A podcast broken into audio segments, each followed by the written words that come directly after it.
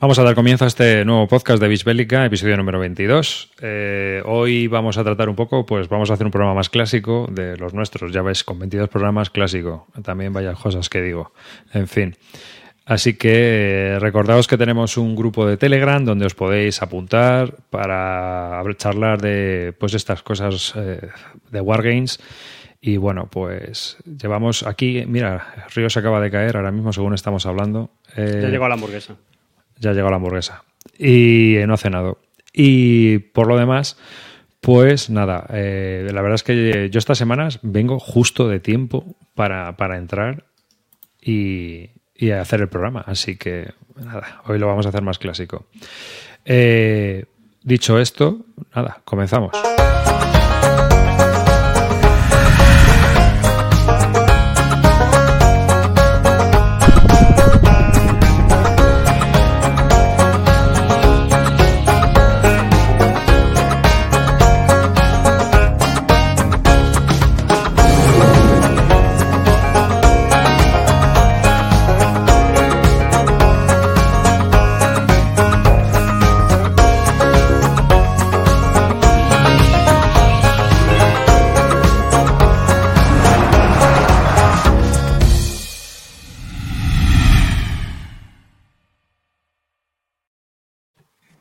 Pues nada, bienvenidos todos. Un saludo de quien nos habla, David Arribas. Y conmigo pues tengo a Calino.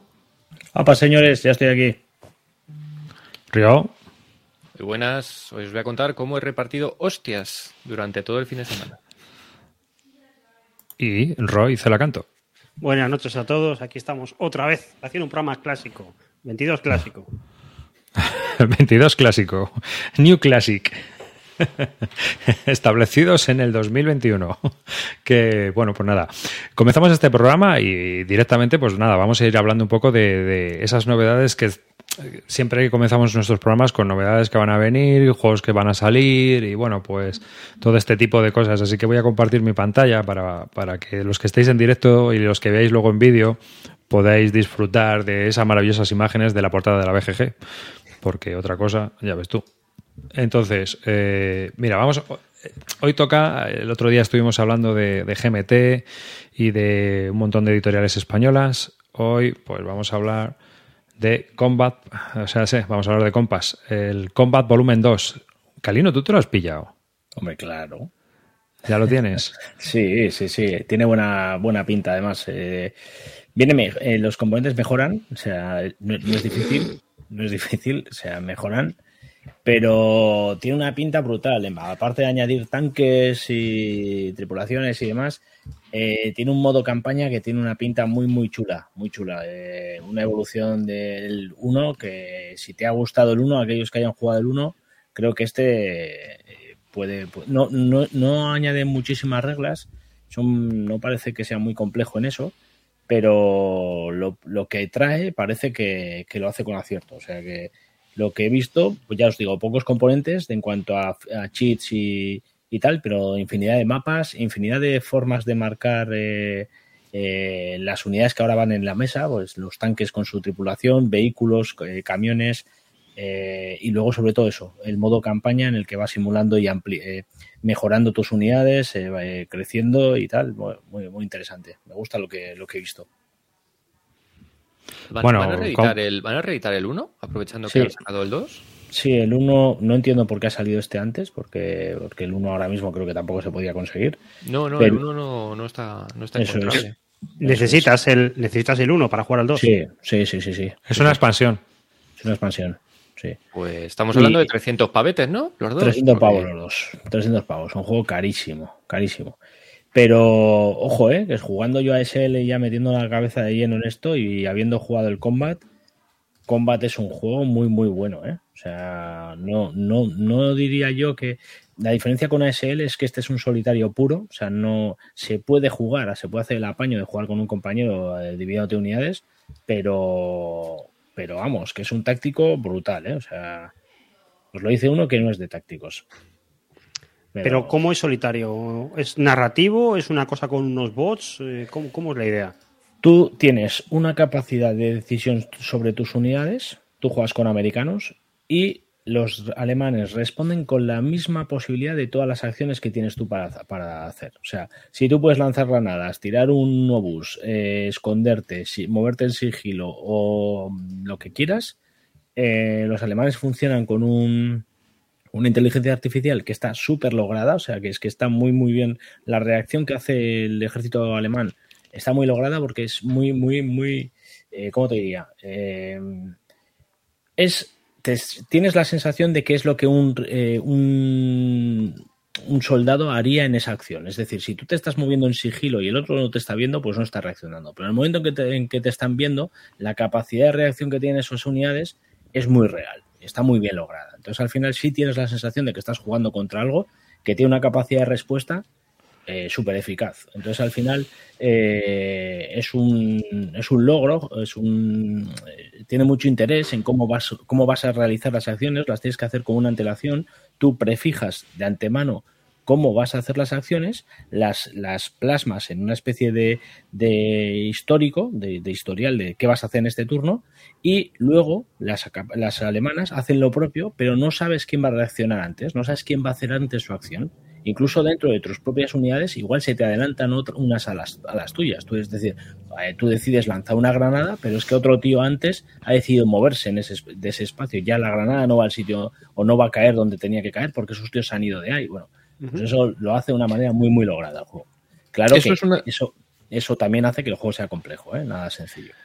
El tema de la simultaneidad a mí es una de las cosas que más me atrae de cuando he estado viendo eh, las reglas y eso, ¿no? Porque es verdad que son es un concepto del tema, estamos acostumbrados mucho a los juegos I go, you go, hmm. y el tema de juegos que intenten funcionar en forma simultánea, pues no, no, es muy normal, o no, hay muchos juegos que lo, que lo traten de esa manera. Entonces a mí eso me llama, lo que pasa que, no sé, o sea, la primera edición a mí me tiraba para atrás entre el precio, el tema de las calidades, las erratas. La verdad es que por todas las cosas que oías, te tiraba mucho para atrás. A ver, lo que pasa que en la primera edición, en la primera, el, el Combat 1 salió una edición primera horrible, nefasta, de puta pena, y una segunda edición ya con todo corregido, ¿eh? Ah, bueno, o sea, pero ¿habían mejorado también las calidades o seguía siendo la misma sí, mejoraron las Es raro para Compas, porque Compas está acostumbrado a hacer reediciones y meterte la misma mierda otra vez. mejoraron siendo bastante malas, ¿vale? O sea, siendo malas, pero no son las primeras, no son lo primero que salió, ¿vale? O sea, el juego eh, es jugable y tampoco es que sea, o sea, yo tengo la segunda edición de la, la segunda edición del primero y, se puede jugar perfectamente. Y ves, esos son los mazos, esos mazos que veíamos ahí en el juego. Tú lo que vas haciendo, todo se juega con cartas. Entonces sacas las cartas y se ve primero, pues quién tiene la quién, quién va a reaccionar antes. Después, qué hace cada unidad. En función de su estado de alerta, funciona de una manera u otra. En función de la moral que tiene esa unidad, también funciona, responde una, de una forma u otra. Entonces tienes como diferentes cosas que afectan al soldado y que hacen que, que, su capacidad de reacción vaya en función de esas dos, de, de esas dos cosas, ¿no? De cómo responde y de, o sea, de cómo está moralmente y de cómo está su estado de alerta. La unión de ambas cosas te da un resultado que es lo que va a hacer. Está muy bien, la verdad. Y luego las misiones son súper variadas. Entra en esta aldea y saca a este tío que está en esta caseta. Eh, no sabes lo que hay, tienes que entrar en una aldea y tienes que ver qué coño hay porque va detrás tuyo. Se supone que viene todo el ejército detrás y tú lo que tienes que hacer es una primera labor de, infiltración. Eh, meterte en una aldea y liquidar a no sé quién, que es un capo que está ahí dentro, que no sé cuál. son como infinidad de misiones. no he jugado ni por el forro todas. Y... ¿Qué guerra es, por cierto? Mm, Segunda, Guerra Mundial, Segunda Guerra Mundial eh, y el frente, pues que yo creo que es frente europeo, eh, no sé si hay algo, no me suena que haya nada del Pacífico, porque ya te digo, son todos alemanes y americanos. Si tuvieras que quedarte con uno un táctico solitario entre Fields of Fire y este, me quedo con ¿solo este. puede quedar uno con este? Me, quedo con este. No, mejor. Pero este, este es man to man, ¿no? Este es hombre a hombre. Este es hombre, bueno, sí, una escuadra. Llevas una escuadra. Puedes llevar dos en un momento dado, eh, pero... Pero cada ficha representa un tío, me parece, ¿no? Sí, sí, cada ficha representa un tío. Cada ficha. A mí este, ¿por qué me gusta? ¿Por qué elijo este antes que el otro? Siendo los dos brutales, ¿eh? Y, no, y, yo te digo que este es mejor para mí, para mí. No, no, no es algo general. O sea, no, no, no puedo compensar un juego con otro diciendo que este es mejor o peor que el otro. Este es mejor para mí porque eh, en el otro me ha, dado situaciones en las que a veces mis decisiones no, ya no tienen, ¿cómo decirte? Eh, hay escenarios en Fields of Fire en los que tú una vez que has tomado la decisión de dar una determinada eh, orden, ya no tienes capacidad de decisión. Ya es dejad que el juego siga, que, que, que, que tú ya has tomado todas las decisiones del juego. Las has hecho al inicio, has hecho una distribución y pocas, aunque el juego me gusta y lo que y me parece una, una brutalidad lo que, lo que intenta simular, eh, no sé si estáis de acuerdo, pero, pero a mí me da esa sensación. Incluso hay veces que tus decisiones no empiezan, por ejemplo, lo que os digo, el desembarco de... de, de ¿Cómo? Pelelui, ¿no? De Peleliu. En Peleliu, hasta el turno 4 no tomas ninguna decisión. Sí, pero bueno, porque es verdad que ese escenario es un poco bueno, pero es que mucha gente como yo hemos empezado a jugar en ese juego en el 2. Entonces, eso lo veo. Y en este no tienes eso. En este todo el rato estás tomando decisiones, reacciones. A mí este me parece una genialidad. Ahora, tiene una mierda brutal, igual que el FOF. Unas reglas infumables. Infumables. es que estas cosas fácil no tiene que ser escribirlas tampoco. ¿eh? Sí, puede ser. Que no es ninguna excusa, pero bueno. A mí, sinceramente, de todas estas cosas, tío, lo que me echa para atrás, y te lo digo sinceramente, es el tema de las calidades. A mí es que me mata. O sea, yo cuando abrí el Ardenas y ves que por 130 pavos PVP trae lo que trae de esa manera, que parece un cartón que ha pasado por una mm. trituradora, trituradora, dices, sí. Sí, sí, sí, sí, Eso no te puedo, no te puedo decir nada porque tienes toda la, toda la razón. O sea, es que las calidades del juego no están a la altura del precio. Es verdad que luego lo que, lo que, lo que digo muchas veces, tío, tú te compras un, un MMP como grandes campañas, estás pagando 150 euros por, por un juego que está hipertesteado y que tiene un desarrollo brutal detrás, y eso también hay que pagarlo. Y creo que este también trae eso. O sea, este es un juego súper innovador. Yo hmm. solo lo puedo comparar, este juego comparable, con Ambush. El mítico Ambush de, de Victory Point Sí. Pues, pues este juego es un. Lo que se intentó hacer con este juego es ambus. Y para mí eh, no tengo ambus, es inencontrable. ¿Y qué quieres que te diga? Si tengo que comparar las calidades de este y, del, y el ambus, pues me lanzo de lleno a por este. Aparte que creo que este mejora bastante ya lo que puede ser el, el, ambus de, de, su época. ¿eh? Es una pena, tío, que salgan así con esas calidades a 120 castañas, ¿sabes? Porque, joder, si vale 120 castañas y te trae unas calidades apropiadas al precio, pues bueno. Creo que era más, ¿eh? Sí, bueno. Creo que era 150 o más, ¿eh? De juego. Madre mía.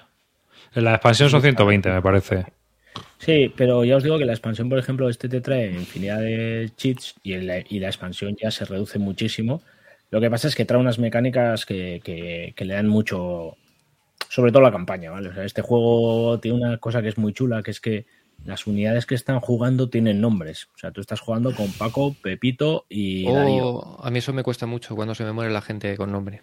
Pues en el nuevo, en el nuevo no solo, juegan, no solo juegan así, sino que las, las, unidades van mejorando. Entonces van mejorando, van uh, aumentando el prestigio y a mí eso me, encanta. Eso me, parece el típico, el, el comandos de su época que jugamos en ordenador. Pues este juego es eso. Yo llevo muy mal. Cuando le pongo un nombre a alguien y se me muere, lo llevo muy mal. Bueno, depende de qué nombre le pongas.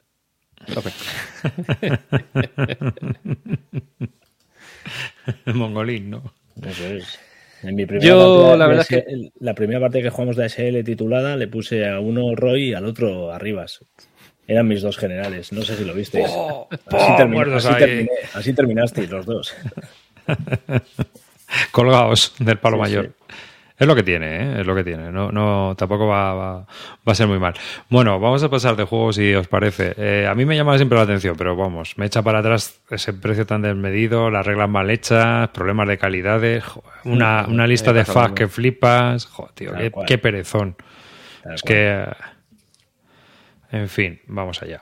Eh, bueno, Roy, eh, vamos a hablar de War for America, de American Revolution, 1775-1782, que es un juego de Compass Games y es de un tema que a ti te encanta, que es la Revolución Americana. Seguro que este le ha seguido de cerca. Es que esto, bueno, tengo que hacer un disclaimer antes de hablar de esto, y es el tema de decir eh, que, luego va a venir la gente y va a decir, pero es que ah, habéis puesto mal este juego. No, no, no, yo no voy a poner mal este juego, en absoluto, porque no lo he jugado. Ni, ni, lo tengo ni nada por el estilo. Pero lo único que quiero decir es que este juego lo tenía en seguimiento, le estaba haciendo caso y después de estar viendo lo que se está hablando de él, he decidido que no lo voy a, coger. Y a lo mejor el juego está muy bien, a lo mejor mañana lo juego, me parece estupendo y, y ya está. Pero lo único que digo es que, que lo he quitado el radar. Lo he quitado el radar. Este juego es un juego sobre la guerra de independencia, tema que a mí me flipa, y lo hace, es de Gilbert Collins. Yo no sé si habéis visto alguna vez los vídeos de Gilbert Collins. Gilbert Collins es un groñar viejo eh, que tiene un canal de YouTube y que es un canal muy recomendable, a mí me gusta mucho. Pero es un señor mayor, grumpy, malhumorado, eh, que te habla de sus pajas mentales y te habla de unos juegos rarísimos de SPI del año de la polca, pero lo hace muy bien, todo muy ameno, muy divertido y sus vídeos duran 15 minutos, 20 minutos, con lo cual yo, yo siempre los veo porque me parecen muy entretenidos y me habla de cosas raras y de cosas nuevas. Dicho esto, yo lo tenía en seguimiento, pero ¿qué pasa con Gilbert Collins? Pues que Gilbert Collins, como diseñador, el único juego que ha, que ha diseñado es el Mr. Madison War, que yo no sé si lo habéis jugado. No, no lo he jugado, pero. No, no lo he jugado. Mr. Madison World es una mierda pinchada en un palo. Así lo, lo digo. Eh. Yo soy súper fan de los CDGs, súper fan de esta época colonial, porque es un juego de la, de la guerra de 1812. Y, y, este juego lo jugué y me quedé con una cara de no me puedo creer que esto haya pasado playtester, que esto haya pasado eh, un desarrollador y que hayan editado esto así.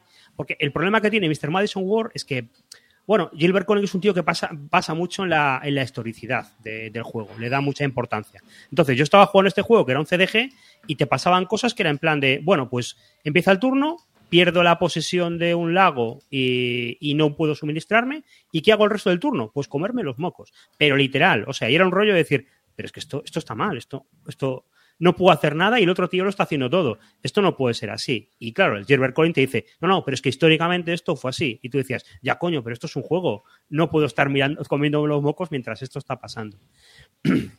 Entonces, yo tenía War in America en, el radar. Es un juego de la Revolución Americana y, y es un juego grande. Es un juego que, que, parece que va a ser el juego de referencia para jugar esta guerra eh, a partir de ahora. Eh, no es un CDG, para la gente que esté interesada, sino que está basado en, el, en algo parecido, porque no es exactamente lo mismo, al, al Civil War de Simonich. ¿Vale? Hay cartas, pero se sacan unas cartas de las cuales tú vas eligiendo y las vas usando para ciertos teatros. Entonces, es un poquito, pues, pues ese estilo de, de juego. Eh, ¿Qué pasa? ¿Por qué yo lo he dejado fuera del radar? Bueno, pues primero porque he visto que, que se va de tiempo, o sea, esto es larguísimo. Eh, Ostras, 1200 minutos la claro, campaña. No, no, es que son varias campañas, eh, no está equilibrado el juego, el tío ya ha dicho que, que es muy difícil para el bando inglés, eh, entonces, yo, yo, ¿con quién voy a jugar esto? Es que no lo veo. Igual luego un día me lo compro y resulta que está de puta madre. Pero entre eso, que luego ha llegado al juego y ha empezado a verse que tiene erratas a tomar por culo y problemas con los materiales, pues ya ha dicho, mira, lo dejo en barbecho y ya me lo pillaré. Esto ya está. Que no ¿Qué? son tantos problemas, que ya, ya oíste no. a, sí, sí, sí, sí, A ver, hay, hay, que ser, hay, que ser, hay que ser honestos. Las erratas no son importantes. O sea, tú puedes jugar al juego y lo juegas y, y, no son unas cosas graves. Pero son erratas incomprensibles. O sea, de estas que tú dices, bueno, vale, esto es una rata, no pasa nada. Pero ¿cómo se os ha pasado esto? O sea, pero es que son cosas claro. como que en el juego tú haces cuatro acciones, hay un track para marcar las cuatro acciones y el track tiene cinco espacios. Y, y, esto no te lo dice ni en el reglamento ni en ningún sitio. Simplemente tú vas a jugar y dices, ¿por qué hay cinco espacios? No, no puede ser. Pues es una rata que se les pasó en el, en el, en el mapa. Es, es una locura. Y, y, bueno, pues no, no, sé cómo acabará siendo el juego, si acabará siendo una cosa muy de nicho, si se convertirá en el juego de referencia, pero a mí no me da buena espina. Eh, voy a esperar a que haya más reseñas y a que, a que la gente lo juegue más para decidirme si, si realmente. Aparte se ha montado una buena en Cosingwall, ¿eh? porque el juego tiene ratas y, y, Gilbert Collins es un tío que ya os digo que es un señor mayor eh, tacañón. Entonces, en cuanto le han empezado a pinchar, él ha empezado a, a rear y, se ha montado una buena. Porque no, no es un Volco Runky que llega y te sonríe y te dice, bueno, pues estas cosas son así y tal. No, no, es, es en plan Mark Herman que te llama poco menos que imbécil por, por dudar de lo bueno que es el juego. Entonces, me voy a mantener al margen, porque con la experiencia que tuve con el Madison War no, no quiero ver, no, no quiero jugármela con esto. Esto igual para Río, ¿no? 1200 minutos, un filler antes de empezar a jugar para calentar, ¿no? Sí. Uno de los tuyos fáciles. Yo, yo, a mí lo que me da miedo no es la duración ni el tal, sino es que, que te puedas quedar sin hacer nada. Porque es que en el Mr. Waddison te quedabas comiéndote los mocos un turno. O sea, era un rollo de perdiste el suministro en el frente en el que estamos jugando. Pues no haces Pierdes nada. el turno. No, Pierdes como el la turno. oca. Pero es que el otro se pone a jugar cartas como un loco y tú no puedes hacer nada. Y a mí, ojo, que es que yo lo digo, a mí un juego me da igual que un bando lo tenga peor que otro y que juegues defensivo y que vayas perdiendo y, y que juegues de otra manera. Pero una cosa es, pero tienes que jugar. Si lo que tienes que hacer es no hacer nada, eso es una mierda de diseño, francamente. No, no es algo para a día de hoy. Entonces, pues bueno, pues no sé. No sé. Yo, yo lo he del creo, yo creo que la, la política correcta con Compass es la que ha dicho Roy, es esperar a ver. O sea, es Sí, por, por- defecto. O sea, Compass es mm, espérate. A mí, a, espérate, a mí hay una cosa que me cabrea mucho, tío. Sobre todo con la- la- los juegos estos que sacan de The Signer Edition. Hmm. ¿Sabes? Que, que tú ves, el- a lo mejor es un juego grande publicado originalmente y son dos mapas ya. Y van ellos y te sacan cuatro. Pa- para lo- los que tienen el. O el Corea. El Corea que Corea, tienes tú. sí que le, le metieron un mapa más. Claro, no, dos mapas más. Pasaron de dos a cuatro. Hmm. Entonces, yo eso lo puedo entender porque su público a lo mejor objetivo en Estados Unidos tiene 55 tacos y 200 metros cuadrados de sótano, ¿sabes? Pero y necesita una lupa para ver los counters. Pero si ya necesitas una lupa para ver los counters, tío, pues no sé, hazlo en dos mapas. Es que es. O sea, y hay muchas críticas. Si te pones a leer los juegos en, en la BGG de, de los comentarios de muchos de los de Sinner Edition, hay mucha gente que te comenta, pero ¿qué necesidad tenían de haber metido esto en cuatro mapas, o en tres mapas, o en dos mapas grandes, cuando el original era un mapa y estaba bien?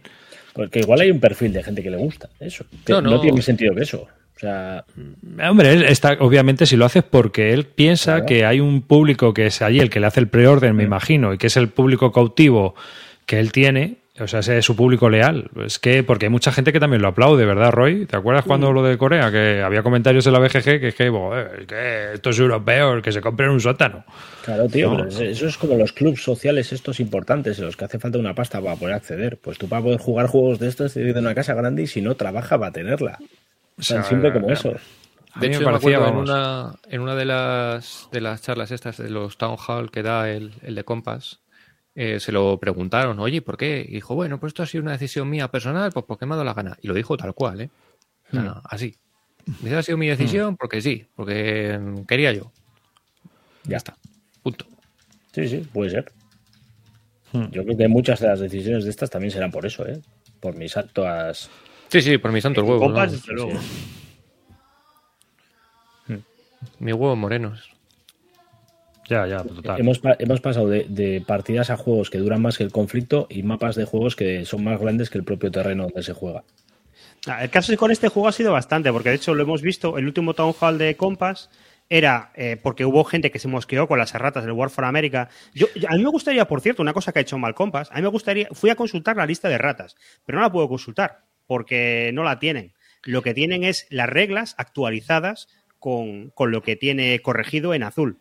Y entonces, claro, no me voy a poner a leer el reglamento entero de- del juego. No, pero lo que se quejaba mucha gente era que hubiera habido, porque habían metido eh, en la caja Sí. directamente ya un, una, pues un par de hojas con erratas. Entonces la gente está diciendo, joder, si estás metiendo ya las hojas con erratas, pues podías haber eh, corregido las erratas y haber metido un tal. Y él decía, no, porque esto no lo hace nadie y, y encima tenéis que darme a mí las gracias de que yo hago una revisión pues antes de meterlo a la caja y os saco eso, porque no sé qué, o sea pero que digamos un poco la queja mm, gorda había sido porque decir, ¿cómo puede ser que me traigas un juego que lo abra y tenga ya dos o tres hojas de ratas? Eso no pasa mucho en mal. juegos. A mí no me parece A mí, mal. eh, que el, el tío la verdad es que se defendía y decía, joder, pues mejor, mejor que el que... el- A ver, que- el, el que- tío decía, a ver, mucha gente tiene internet y se ve la BGG y tal, pero yo pienso en la gente que no tira de internet y entonces le estoy dando la, la suficiente información para que pueda tirar con el juego eh, con, con las erratas corregidas. En ese sentido, a mí me parece que, Mm. vamos, esa explicación a mí me parecía correcta. O sea, prefiero que lo hagas así, aunque es verdad que a lo mejor yo voy a ser el típico consumidor que me debe bajar las, las reglas actualizadas.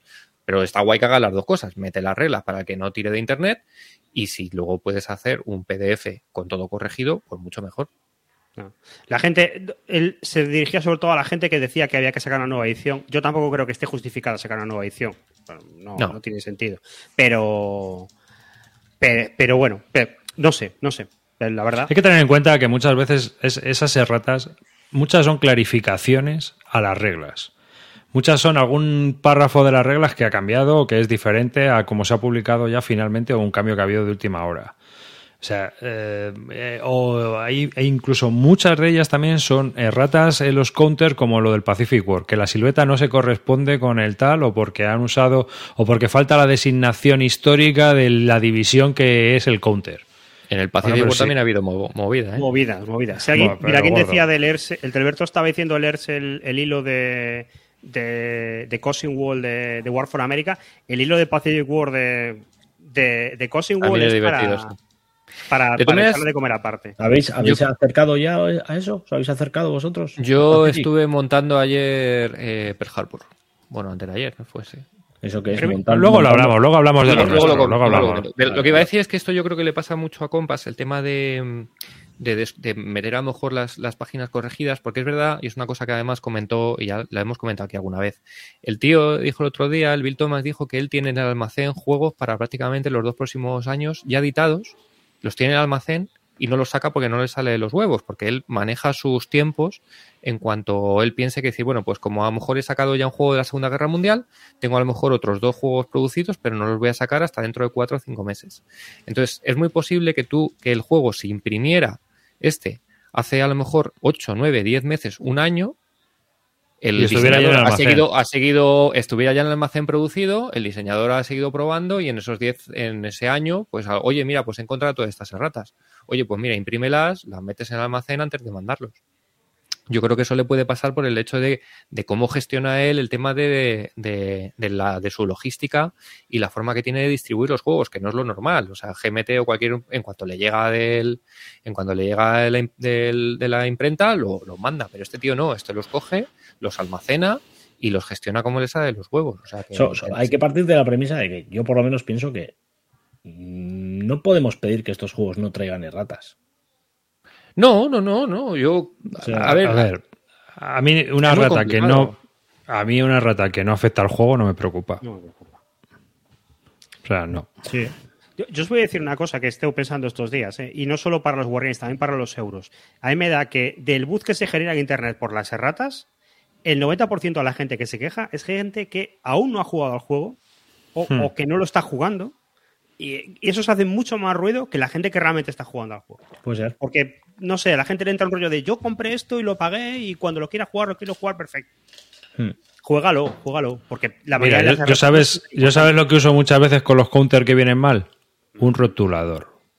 Lo cojo y que es un 5. Pongo un 5 con el rotulador permanente este de CDs que tengo aquí y a tomar por saco. Y ya está, ha solucionado.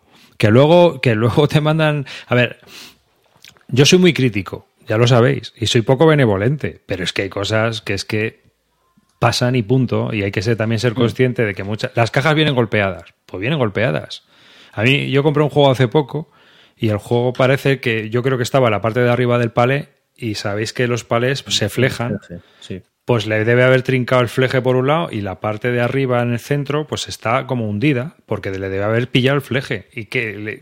no, no quiero este juego porque la caja, pero que es una caja de cartón, bueno, pero ya sabes que es que en gente die- en 10 vende- años se va a autodestruir. Pero arriba es que hay gente vende en Wallapop los insertos del carcasón. O sea que, o sea que hay gente que maneja, tiene tarita. O sea que Eso- A ver, es verdad. a ver, espera, espera, Es que espera, espera, que, no que juega. me sí, están sí, sí. corrigiendo en el chat, que me están corrigiendo, dicen flectan, no es flectar, aquí se dice flejar, flejar palets, de toda la vida. Allí donde trabajes tú, se dirá como quieras. Aquí siempre se ha lo que dicho se pesca en Canadá. flejar. Sigamos, por favor. Del- yo flejo, tú flejas, él fleja. Eso, de toda la de vida. toda la vida. Sí, además que, que cuando llegaba la gente del almacén decía, tú, a flejar. O sea que esto ha sido así aquí, donde yo he trabajado, en todos los lados. Menudo flejes en el after, como dice Amarillo.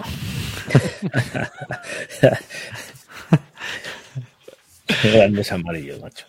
Qué, qué programón me dio en Bisbélica. Está más delgado, ¿eh? Está más delgado.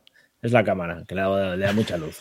la luz, esa es la luz. Eso es. Eso es. Bueno, el tema de las erratas. O sea, sé que es lo que te digo. O sea, a mí me, cabrean más a lo mejor las calidades y todo eso que que venga un 5 en vez de un 4. Pues chico, ¿qué le vamos a hacer? Un 5, un 4 en 2000 counters, pues ya está. Y hay erratas que no son muy. Fíjate, las que ha corregido De Beer del Gera Stand, que yo, yo la pedí y al final la carta es una tontería. Le pones así un rollo con rotulador y, y listo. Eh, A mí no me parecen importantes, pero bueno, A mí- que se manden me parece guay. Pero A mí me parece guay, pero es un plus. Eso, eso en realidad yo lo veo más como un plus. Mira, yo lo que Ah. sí que exijo, por ejemplo, porque a mí no me gusta pintarlas con el rotulador, pero eh, yo lo que hago, o, o lo que me gusta cuando lo hace la editorial, es que cuando saco un PDF, con eso corregido, También. para que te lo imprima, yo lo que hago es me lo imprimo en una... Y lo en pegas. un- En un, en un adhesivo y lo pego. Entonces Pero tú lo, tú lo puedes corregir con el rotulador y luego le pegas sí, el sí. adhesivo. Eso es, sí, sí, por eso, pero que, que bueno, que cuando que yo creo que lo suyo, decir, oye, mira, este es el PDF con las fichas corregidas, pues eh, si tenéis una impresora, o si no, Yo- vais a un Word Center o lo que sea, eh, le imprimís por y lo tenéis y lo tenéis Claro, niquelado. a- a no ser que tengas 18 páginas de rata, yo lo que veo mal, mal, mal es a lo mejor una traducción chunga, como pasó con Sí. el Spirit Island, eh, que el reglamento sea una puñetera mierda, que los counters se despeguen, o sea, cosas así. Eso sí que lo veo. ¿Y, qué opináis, por ejemplo, de, de esto que está bastante es bastante habitual en el mundo del Wargame? No sé, yo no sé, en Eurogame creo que no hay nada parecido, pero que las compañías eh, que tienen juegos con erratas los saquen eh, corregidos en revistas de pago. ¿Qué os parece eso? A ver, eh, muchas veces esos counters se ofrecen en la, en la sección de files de la BGG. También hay que tenerlo en cuenta. Es decir, que muchas veces se pueden conseguir esos archivos de PDF que dice Río, eh, pero si estamos hablando de la C3I, como me parece que dice comenta Anduril, Mm. pues bueno, realmente te están haciendo comprar una revista que vale 34 pavos para que tengas unos counters arreglados, ¿no? Porque, por ejemplo, del Field Commander, del Field of Fire, por ejemplo, no hay los counters en PDF. Si quieres los pillas y si no te los comes erratados, ¿no? Sí. No, creo que sí, creo que sí los hay, ¿eh? Me Hay que-. No los, Hay no los hay porque yo los, yo los tuve que ¿No? escanear y los pasé por el grupo. Hay una lista. Del ¿no? Fear Hay- of Fire. Eso es. Te dicen cuáles son, pero. Sí, pero no, no están escaneados. y Yo, por ejemplo, los del, y los eso del ¿eh? of- Fire antes de comprarme antes de comprarme la C3i que me la acabé comprando pero bueno porque me las compro siempre sí que los sí que los corregí con el con el rotulador Fíjate que me voy a comprar yo la próxima y no me interesa para nada el juego encartado. Ya. La de la de la campaña de Burma para el Empire of the Sun. ¿Se dice encartado? Sí, se dice encartado. o es enjartado En, el oficio se dice encartado, pero bueno, tú, sí, yo qué sé, ya, yo qué sé, cómo se dirá técnicamente en editorial. Es como, mira, el- un- un- una anécdota. No es rojo, es magenta, pero en artes gráficas el rojo es sinónimo de magenta, chimpún. O sea, si yo digo rojo, estoy diciendo magenta. Yo es tengo- un símil. Yo tengo cuatro colores en mi código. Hay cuatro. No hay más. Cuatro. Con mi mujer tengo unas discusiones con esto de cojones. no eres el único Negro, blanco, amarillo, azul. Punto. No hay más. O sea, no, no hablas de pantones. Bueno, hablo, hablo de A mí es que cuando me dicen un color raro digo, pero ¿qué pantone es? Y ya, entonces sí, eh, empezamos. sí. Ya, ya me empiezo a hacer. A ver, dímelo en RGB, a ver si me, El RAL tal. Sí, tiene tanto de rojo, tanto de verde y tanto de amarillo. O tanto de, de azul. Que. mm, Vamos a pasar al siguiente juego. Venga, que nos hemos Mira, ya que estamos con esto, eh, aparte del War for America, también estoy siguiendo el Barbarian at the Gates, creo que se llama así, ¿no? Sí, Ese. es- date. Este juego es de. De Chris Van Beurden. de Chris Van Bier- eh. Es el tío del Europa in Turmoil, que es un juego que a mí sí que me gusta, que me parece guay. Pasa lo contrario que al otro. El otro es de un diseñador que el juego no me gustó, y este es un, un, un juego de un diseñador que sí me gustó. Eh, es un CDG que va a sacar compas eh, a dos jugadores, sencillito, y que un jugador lleva a los romanos y otro jugador lleva a los bárbaros. Eh, y pues hay todas las historias de, de las invasiones bárbaras. Eh, se puede dividir el imperio romano en dos, te el bárbaro puede co- coger y de repente empezar a controlar a, a- a príncipes eh, romanos que intentan conseguir el trono, el romano puede negociar con tribus bárbaras y eh, a pagarles un foedi de estos para que, que protejan los límites del imperio, y todo esto con cartas y, y se va jugando por las invasiones bárbaras. A mí, a mí me tiene muy buena pinta. Me leí las reglas por encima, no vi nada ahí especial que me llamara la atención, me parece un CDG El normalito. precio. te llamaron la atención el precio. ¿Cuánto 90 va a ser? pavos. Pues no lo he visto. ¿Cuánto? Creo que eran 90 pavos, 80 Pues o está, 90 fuera. pavos. Out. 80 o 90 dólares en, en la página de Compass, creo. Bueno, voy a Out. verlo porque me, me estoy tirando a la piscina. Sigue, sigue con lo tuyo. No, nada, eh, no, no me queda mucho más. Pues que eso, que es un juego que me parece interesante y que podía probar. Por 90 pavos no lo voy a probar. No, yo os lo digo yo. Es, me esperaría a las reseñas. Pero es que yo no lo entiendo, porque estos juegos que vas así un poco a ciegas, yo si juegan, cuestan 50, 60 pavos lo puedo probar, pero por 90 Pero es que ya no, Compass. tienes nada, no tienes nada para probar en compas, ¿eh? 89 Compass. dólares PvP, No, no. 75 en preorden. Fíjate que el, el, el Granada, ¿no? Me parece que eran también 80 pavos y traía Sí. mucho material.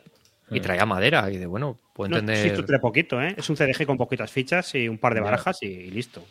Pero este lo habrá hecho en. China y saldrá caro. No, es al revés. Los chinos salen baratos. Hay Eso mucho es, CDG, hay Los mucho Estados Unidos CDG de, de- de este mismo periodo, ¿eh? Hay un montón. O sea, ¿Eh? joder. CDG, el Sword of Rome, dices. No tiene nada que ver, ¿eh? Ojo, el periodo. Esto de la caída de Roma, de la quedita de Roma, no la veo yo. No, pero tienes, pues mira, tienes el, eh, el Roma versus eh, Gaul. Pero Ese no es de la- ese no es de la caidita. Es anterior, claro. Es que los romanos estuvieron muchos años, te aviso, ¿eh? Ojo, ojo. Eso son 400 Y- años antes. O... El Time of Crisis. Pero Time Crisis no es CDG, es Eh. un deck building. Bueno, vale, venga. Vale. Este había salió hace un año, un año y medio, uno que también era de invasiones bárbaras. Mm, No me acuerdo cómo se llamaba. El Dorning de Purple. Eh, no, no, no, no, no, porque ese no era un wargame, ¿no? Pero eso No. sí, eso. Era uno que se llama Invasions, me parece. Ah, sí, Ah, sí, sí, sí, pero era una sí, sí. pequeñita, ¿no? O algo así. Sí, eso no, no- no- no- no me acuerdo. Yo no ha pasado con mucho renombre eso. no, no, eh, estuve viendo yo unos vídeos de Calendal en su momento y no, fíjate, Este. Calendal. Joder, Ese. Joder, qué portada más rara, tío. ya. Uh, pero esto tiene una pinta de ser chungo de narices, ¿eh? ¿Qué es esto? Y era, era lo mismo, ese sí que era el mismo periodo, ¿eh? Era justo el. Sí, sí, el- sí, 350-650 es la caída de Roma. Mm. La- el final de la crisis del siglo III y... O sea, después del siglo, la crisis del siglo III para adelante. De este juego me acuerdo que le estuvieron dando mucha caña al diseñador por la elección de los nombres de las provincias, porque no había sido muy históricamente correcto y bueno, hubo ahí polémica con el tema. Pero Va, luego va- a ser como no- el de, el de C- el de el de GMT que a Galicia a Galicia le llamaba Tarraconensis. Que Sí, algo así. La hostia. Pero este es territorio río, ¿eh? También, 1200 minutos. Sí, pero no. No, no, no oí, no oí hablar bien de él. No oí hablar bien de él. Además era un cajote gordo. Era. Era un. Vamos, era un juego grande. Y, y- y si mal no recuerdo, era también caro. Había un, fue un Kickstarter, no me acuerdo cuándo salió, pero era un, era un señor cajote. Bueno, Amigo, este es el diseñador del Europa Universalis original. Sí. Ostras, entonces esto se va Desde de horas beberé. seguro. Uf. Uy, de la Gran Guerra, 14 y 18 también. Hombre, no sé si este señor ha evolucionado un poco en, en los tiempos modernos, pero vamos. Ah, bueno, te aviso, juegos- ¿eh? Invasions, volumen 1. Dejándolo más de claro dos desde el primer momento. Uno co- co- que cubre el primer periodo antes de los árabes y otro que cubre el periodo desde los árabes a los normandos. O sea, sé, toda la, la alta edad media. Mira, pues hacer un juego de eso, un CDG de eso, de las tres cosas. O sea, hacer una primera era que fuera las invasiones bárbaras, luego otro que fuera eh, el Islam y los normandos, eso, eso estaba guay como idea. Pero bueno. Claro, yo es que he visto el mapa y ya me ha dado el mal rollo del, verdad, del Europa Universalis de, de mesa. Digo, sí, parece "Jo, a eso, sí. es verdad. Mm. Madre mía, tío. Esto es un monster. Pero tiene su público, ¿eh? Ojo. Seguro Sí. que aquí ya hay gente que lo está viendo y diciendo, "Uh, uh, vamos a ver cuánto cuesta y a ver si lo pillamos. Madre mía, pues sí, Río, lo has dado, ¿eh? Has dado en el clavo. Venga, a ver quién se lo pilla, que nos lo cuenten. venga. ¿O quién lo tiene ya? Yo sé, de un, yo sé de uno que está en el público que lo tiene. Gonzalo. Luego hace falta, luego hace falta jugarlo. Gonzalo, el que, el que recibió la caja de maldito de GMT, que venía con un Miss de todo, un poco. Lo que puso No. en Twitter. Me hizo mucha gracia que esperaban tres, tres Pacific War No, y les vino, eso fu- les vino una fue- caja. Ah, sí. Ese fue. Ay, eh, Gerardo. Gerardo. Gerardo, ah, sí, verdad. Gerardo, que llevo Gerardo, tres, ¿cómo tres? Pacific, tres Pacific War. Me hizo mucha gracia porque le digo, macho, es la mejor caja de maldito que he visto. Al mismo no cogió ni la referencia, pero en fin. Bueno, Creo voy que, a... al final, creo que al final y después de mucho se lo consiguieron arreglar por algo que, que, que le oí comentar el otro día. No, puso una foto también en Twitter ya de por fin, después de dar no sé cuántas vueltas, ya está todo arreglado. Es que de tres Pacific War a, a Oye, otro, tres Pacific War pueden pesar como 15 kilos. como- 15 Sí, kilos. sí. Eso- Porque el Pacific War es de los juegos más tochos que, que yo creo que tengo en peso y, y- Mm. y tamaño, ¿eh? O sea, y de, de caja grande. Hmm. Bueno, pues mira, vamos a pasar a Washington Games de lo, lo pasado a lo ligero y de lo tan ligero. Es de la sección esta nueva, bueno, es una serie nueva de sobre eh, asedios. Entonces, Maurice Sukin eh, van a ser tres juegos, este es el segundo, me parece. 1565 el asedio de Malta, de eh, un jugador o dos o más. Es como el Freeman's Farm 1777, también es el mismo autor, pero la serie de asedios creo que se llama de otra manera. El otro que tiene es el de Quebec 1759, que es un juego también que es muy sencillito, son juegos muy sencillos y donde vas jugando con un bot y, y, bueno, pues eh, es muy W1815, pero para jugar en solitario. Y tienen buena fama. La verdad es que todos los juegos de Worthington tienen un público muy fiel y muy cultish, pero vamos, eh, Roy y yo siempre le vemos la misma pega. Se llama pesan poco para el precio que tienen. ¿No? Poco mapa. ¿Tú cómo lo ves? Poco mapa, poca chicha.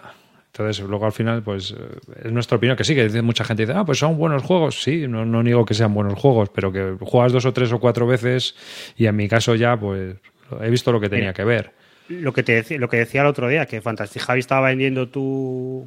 eh, 1812. 1812, yo decía, joder, para la gente que se gasta 80 pavos en un juego de Workington, esto es lo mismo. Incluso igual Hmm. tiene más mapa y todo. Sí, puede ser, ¿eh? Puede ser. Puede ser.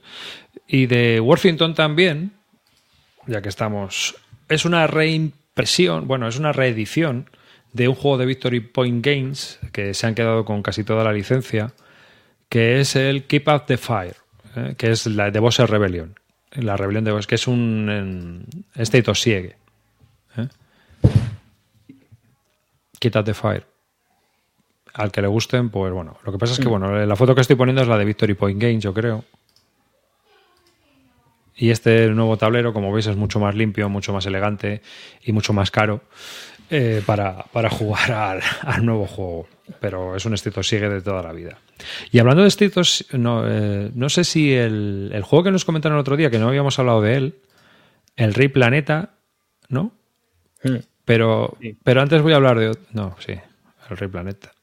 Tengo otro, también de Worthington, ahora hablamos de él, que también es de bloquecitos, de los hermanos Willy esta vez, y es del que yo también he oído buenas cosas, Taragua. Taragua 1943, que también es un juego que recuerda mucho al W1815. ¿eh? Tienes ahí tus bloquecitos para entrar y para ir gastando y bueno, tiene un poco más de complejidad porque digamos que cada una de las unidades o de los grupos que están atacando tiene una resistencia y ahí van entrando. O sea que, que está bien. Yo esto se lo vi jugar a Gaceto. ¿Y qué tal? Él decía que bien, pero eso no quiere decir nada.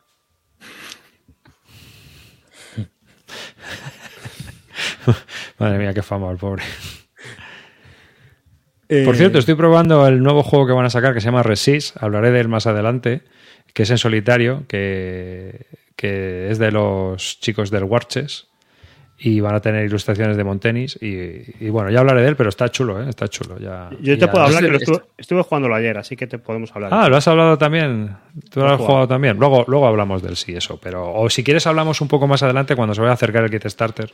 Y así les echamos una manilla que la gente preguntará más. Si te parece. ¿Mm? De acuerdo. Pues eh, vamos a ver qué más tenemos por aquí. Una cosa que me ha llamado la atención ha salido. Bueno, eh, perdón. El Rey Planeta. Vamos a ir primero por partes y ya vamos a terminar esta sección.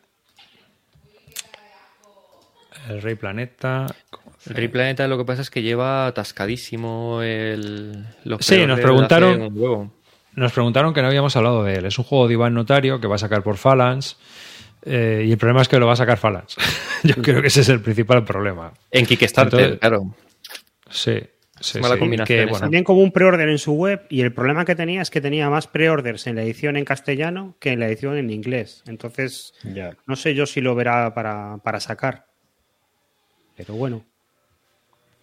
Pero bueno, el, el tema es que bueno, somos Felipe IV y los válidos y lo que tenemos que ganar son puntos de victoria haciendo un buen gobierno, ¿no? Básicamente, yo lo que he estado viendo y leyendo era algo así, ¿no? Sí, yo estuve viendo que es como una especie, tiene parte de Street of Siege y parte de otro juego Hmm. que, que no recuerdo exactamente cuál era. Y la idea es eso, es elegir cartas, ir viendo los eventos que te van viendo cada turno e intentar hacer el reinado lo mejor posibles. A ver, pi- pintaba interesante, ¿eh? No, no sé cómo acabará la cosa, pero, pero bueno. Pues si alguien lo escucha esto y le apetece meterse en el juego, el pre-order sigue abierto. Es curioso porque eh, Iván Notario, el anterior juego que tuvo, que era el de Teruel, lo sacó con su propia editorial. O sea que no, no sé por qué se habrá aliado con Phalanx ahora. Sí, a lo mejor si no sale adelante el proyecto lo, lo retoma y lo vuelve a sacar y lo, lo autoedita con su, con su propia editorial. A ver, le puede dar proyección, porque Palanx nunca sabes. El... Hacen Kickstarters que tienen bastante éxito y tal, y podía haber funcionado. Pero bueno, también está bien eso, porque si, si el juego luego no funciona, pues lo, lo acabará sacando con su editorial y listo. Hmm. Lo único que quede liberado de derechos y todas estas historias. Pero a no sé Sí, a saber cómo está la cosa, porque a lo mejor tarda luego años, ¿no? Esto en salir. Es que estas cosas, a saber luego cómo, cómo evolucionan. Yo la verdad es que estuve mirándolo un poco por encima y bueno, es- el proyecto parece un pelín ambiciosillo, pero luego de precio y ves la dificultad y no parece tanta. Así que realmente no te puedo decir. Es que sin probarlo es complicado. Es complicado. Eso. Y bueno, por, por terminar esta sección de esta semana, otro día hablamos de otras editoriales. Vamos, vamos, vamos haciendo rotaciones. y añadi- añadimos las, las eh, novedades que vayan saliendo en español.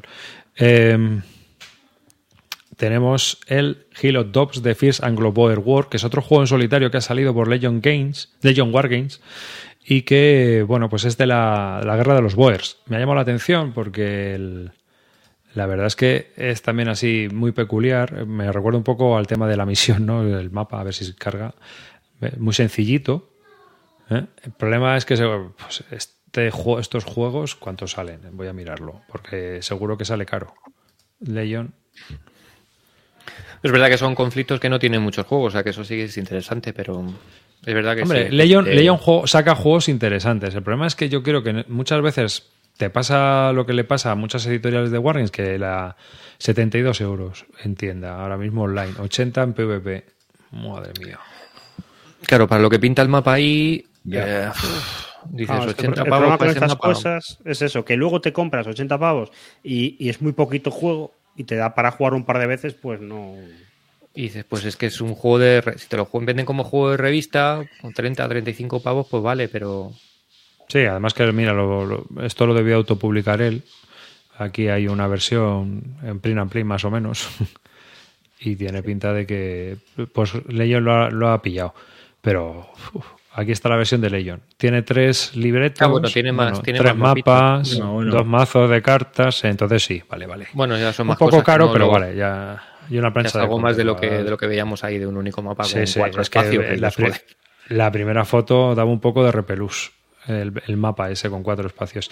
Y aquí hay como varios mapas, hay uno, hay uno estratégico, otro operacional y otro táctico. Es lo que parece. Y hay un ejemplo, reglas y libro introductorio. O sea que esto parece complejito, ¿eh? La guerra de los Boers. Hilo Dobbs. Dobbs en Vallecano. Eh, pues nada, eh, vamos a, a cerrar ya esta sección de novedades y demás y de juegos y bueno, vamos a comentar un poco qué os habéis pillado últimamente. Yo os voy a comentar, venga, os voy a enseñar. Me he pillado el Santander 37, que se lo pillé a Snafu el otro día, que dije, bueno, aprovechando un pequeño pedido de revistas, digo, ya meto el Santander 37, que me ha sorprendido en cuanto a componentes, porque, bueno, trae una plancha bastante grande, media plancha de counters, trae también un mapa en A2 casi. Está muy chulo este juego. Y, el mapa es ¿Eh? precioso. Como todo lo de Neil Johansson. Sí, sí. Trae unas reglas, un libreto de reglas en, en papel satinado. 12 Oye, páginas. me ha parecido hoy, hoy oír, no no estoy seguro de esto, ¿eh? pero me ha parecido oír que en la nueva Lea vienen más fichas para el Santander, ¿no? Sí, sí, la de No Sagrajas. Ah, vale. Sí, es que había, hay una, hay un par de, hay una errata, creo, Una seguro. errata. Una errata. Hay una errata que hay una, hay una ficha que al darle la vuelta no, no coincide porque se imprimieron movidas, ¿no? Entonces está.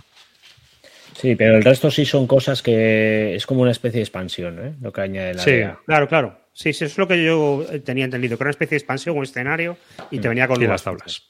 Que es la contraportada. 25 pavos. Es, la, es una burrada. Está muy bien. 25 pavos. Esto. Compáralo c- con los 150 que estás soplándote por el combat.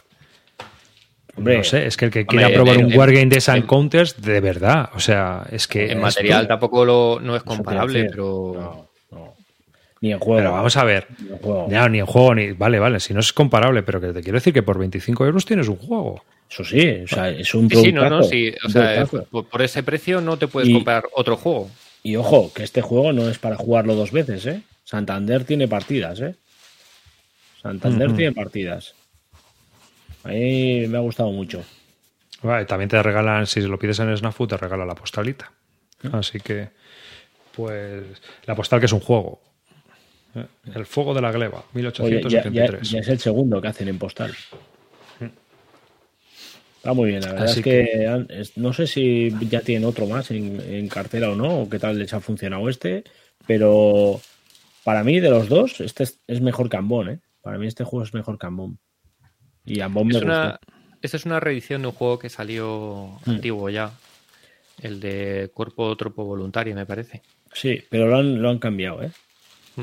Lo han cambiado. Trabajaron en él, estuvieron mucho tiempo trabajando en él, tanto el diseñador como Oscar y tal, y, y modificaron el juego. Y, y a mí lo que han hecho, me, no, yo no jugué al, ante- al anterior, pero está muy chulo. Además, eh, como co- co- las peculiaridades de las unidades, de, de los frentes vascos y cántabros, como cómo mueven y cómo interactúan, está muy, muy, muy, está muy logrado.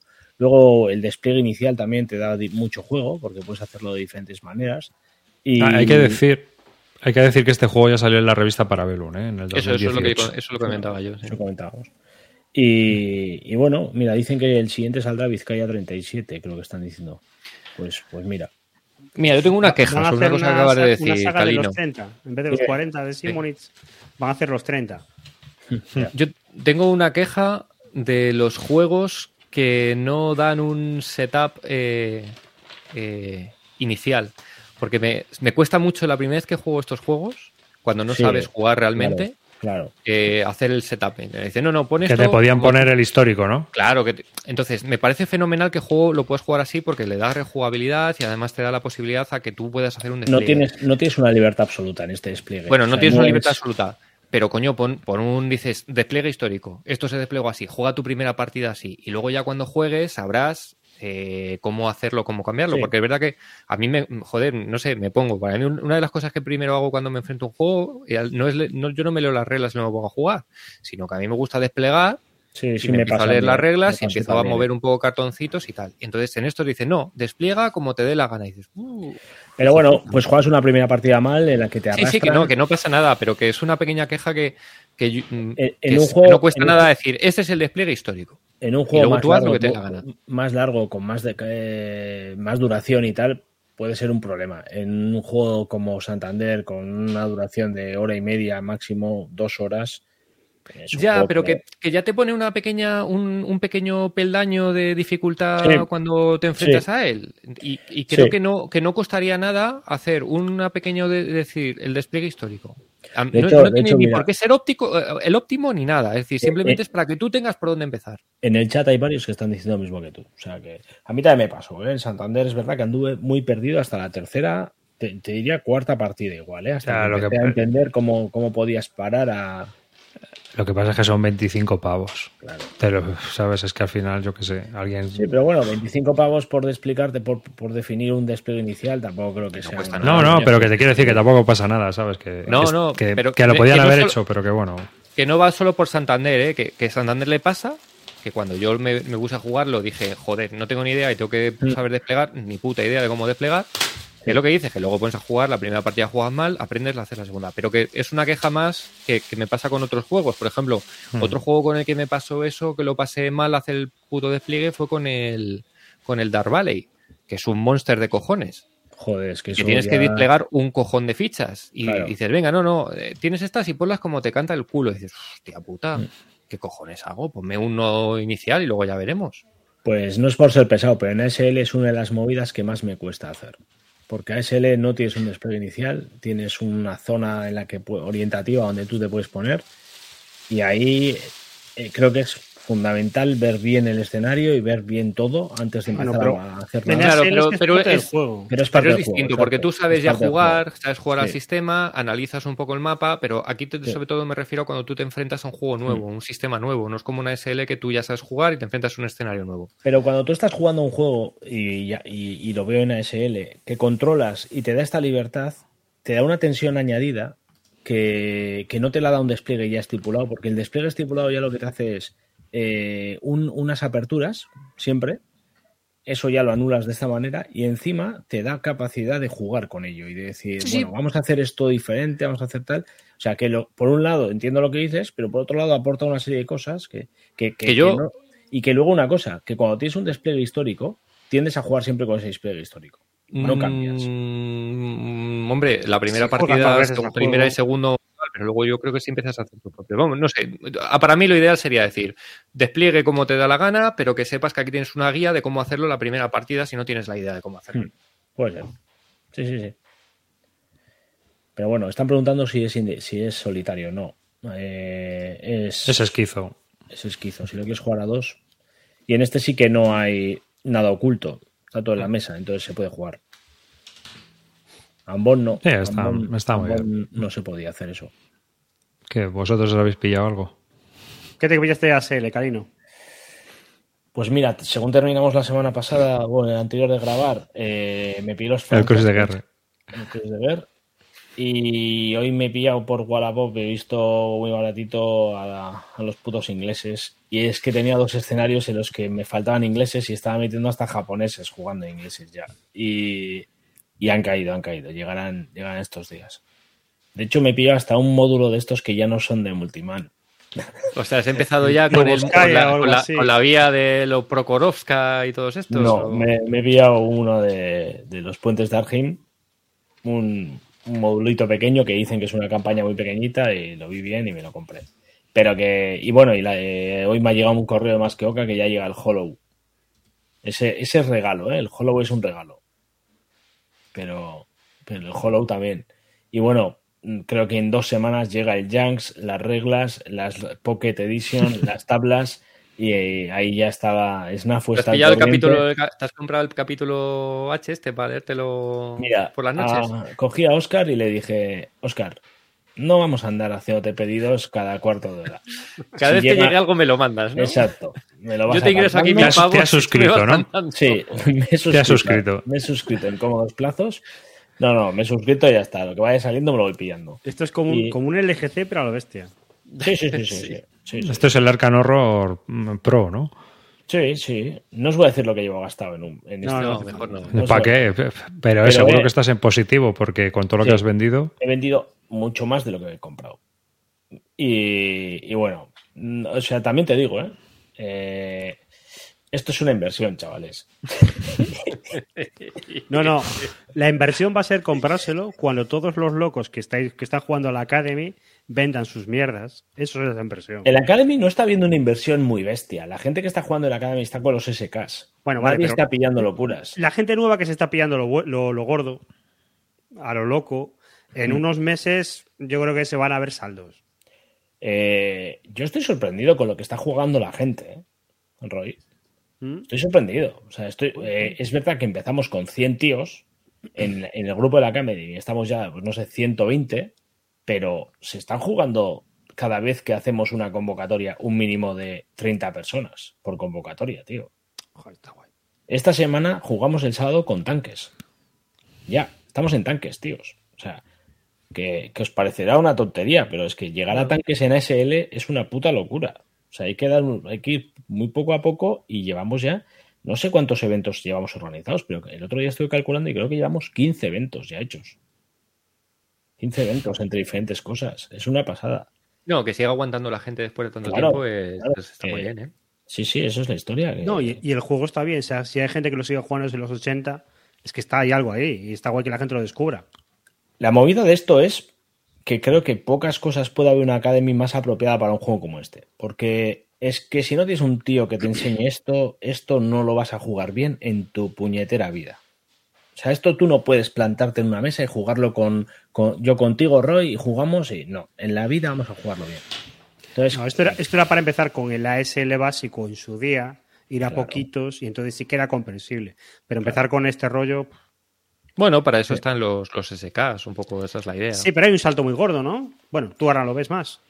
hay un salto, hay un salto considerable, pero, pero cada vez es verdad, es verdad que el paso que hay para pasar a full no es tan bestia y las necesidades que tú tienes de aprendizaje de reglas no son 700 páginas. O sea, tú te coges, es- mira, ahora he empezado a jugar con japoneses, son otro puto juego, son un juego, una burrada, son, o sea, me ha dado una vuelta de tuerca a todo el juego, pero son dos reglas. Te lees lo que son los japoneses, que son dos páginas de reglas, y sabes jugar una facción totalmente diferente y el juego cambia de pe a pa. Claro, si mañana vas a jugar con finlandeses, tienes que hacer lo mismo. Si vas a jugar con rusos, tienes que hacer lo mismo. Si quieres jugar en un terreno definido que hasta ahora no has jugado, por ejemplo, palmeras o selva o tal, pues son pequeñas reglas que te va añadiendo y todo eso viene en, esas mega páginas que vosotros eh, os descojonáis, mis 700 páginas de tocho reglas, pues es- no las vas a tener eh, constantemente en la cabeza. Lo que vas a necesitar son los tres puntos que vas a tener que desplegar en la mesa para jugar en un escenario específico. Entonces, al final, la dificultad del juego es verdad que abruma, abruma ver esas 700 páginas. El acceso a esas 700 páginas tampoco es cómodo porque no es el típico juego que tú coges y te explica cómo se juega, cómo te mueves. No, no, no. Para moverte, vete al. Tienes que aprender a, a identificar ese, ese, ese libro de reglas y aprender lo que tú quieres buscar en él. Entonces, claro, los SKs te dan ese paso, te dan ese, ese, esa lección de reglas de una manera esquematizada, habitual a la que tú tienes aprendizaje con cualquier otro juego. Entonces, bueno, creo que es una forma, eh, bueno, eh, creo que hemos contado muchas veces que hay como diferentes versiones de llegar a aprender a jugar a full. Yo creo que después de haber llegado hasta aquí, ahora yo diría que lo suyo es empezar por SK y luego dar el cambio, porque ese, ese pequeño acceso es muy fácil, es muy fácil, lo puede hacer cualquiera. Bueno, bien. Bueno, Río, ¿tú qué tal? ¿Te has pillado algo? Pues yo me, yo me he pillado esto. La misión. ¿Qué es lo que está, qué es lo que está jugando? Vale, ¿y el público aquí queréis una misión? ¿Queréis una misión? Bueno, pues vamos a ir recopilando ya aquí para que vayáis poniendo... Espera, eh, todavía no lo pongáis porque ahora que lo digo vamos a empezar a recopilar. Ya voy a empezar a recopilar participantes. ¿eh? Pero, ¿qué es- Podéis qué- poner... Flejar, por favor, que pongan flejar.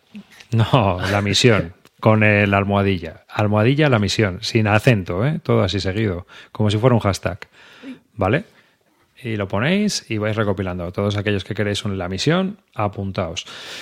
Y, la mi- y lo has pro- estado probando, ¿no? Pero bueno, luego si quieres hablamos un poco. Era más que nada por ver qué le vamos a dar o qué vamos a. Sí, no, nuevo? el, el- lo último que me llegó fue el, el paquetón del, del Pacific War y del, y del Barbarossa, el Army Group Hmm. Center, pero que no... me- el otro día sí que abrí ya el Pacific War y empecé a meterme con él, pero no, no me... Y luego aparte la misión no me he pillado nada más últimamente, estoy un poco, un poco flojeras. ¿Y tú, Cal- Calino, te has pillado el Vietnam, por lo que veo? Por supuesto, lo dije en el último, yo no miento, o sea, yo no, yo no vengo aquí a pasar el tiempo, aquí lo tenemos.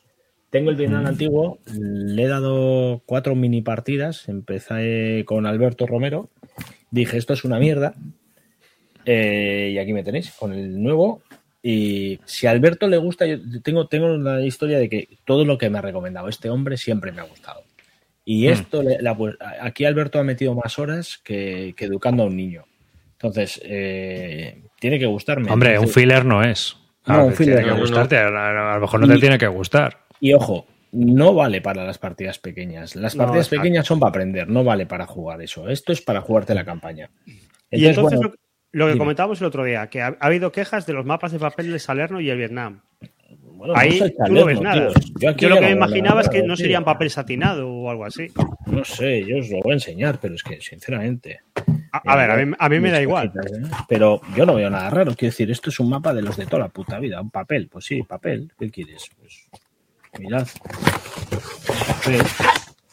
No. Y ahora se ha roto. no, no se ha roto, pero se podía haber roto.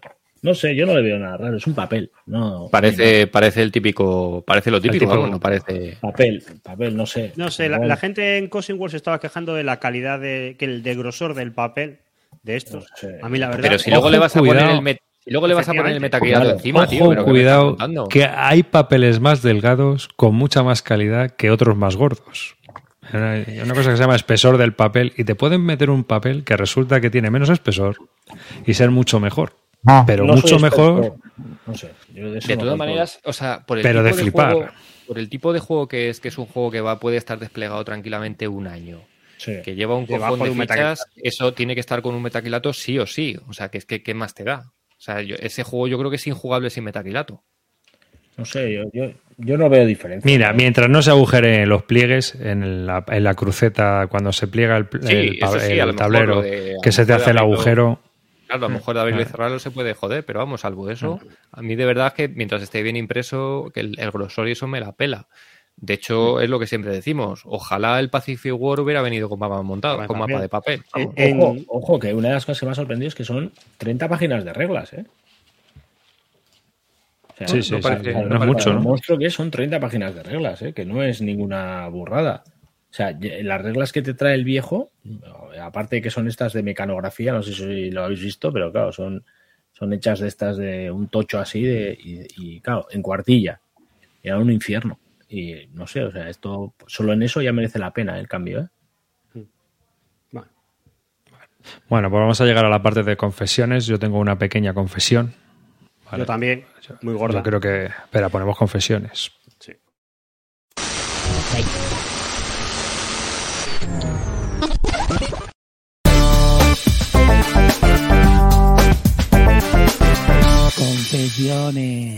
Una cosa llegó a la otra y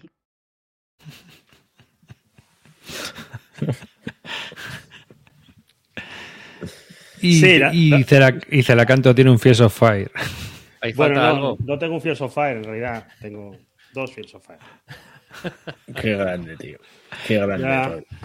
Me mola cuando me insultas para que luego termines haciendo lo mismo, tío. Eres mi puto ídolo, Roy. Espera, espérate. eh, Antes de que hable de Roy. Mira, Calino. Me he pillado un napoleónico.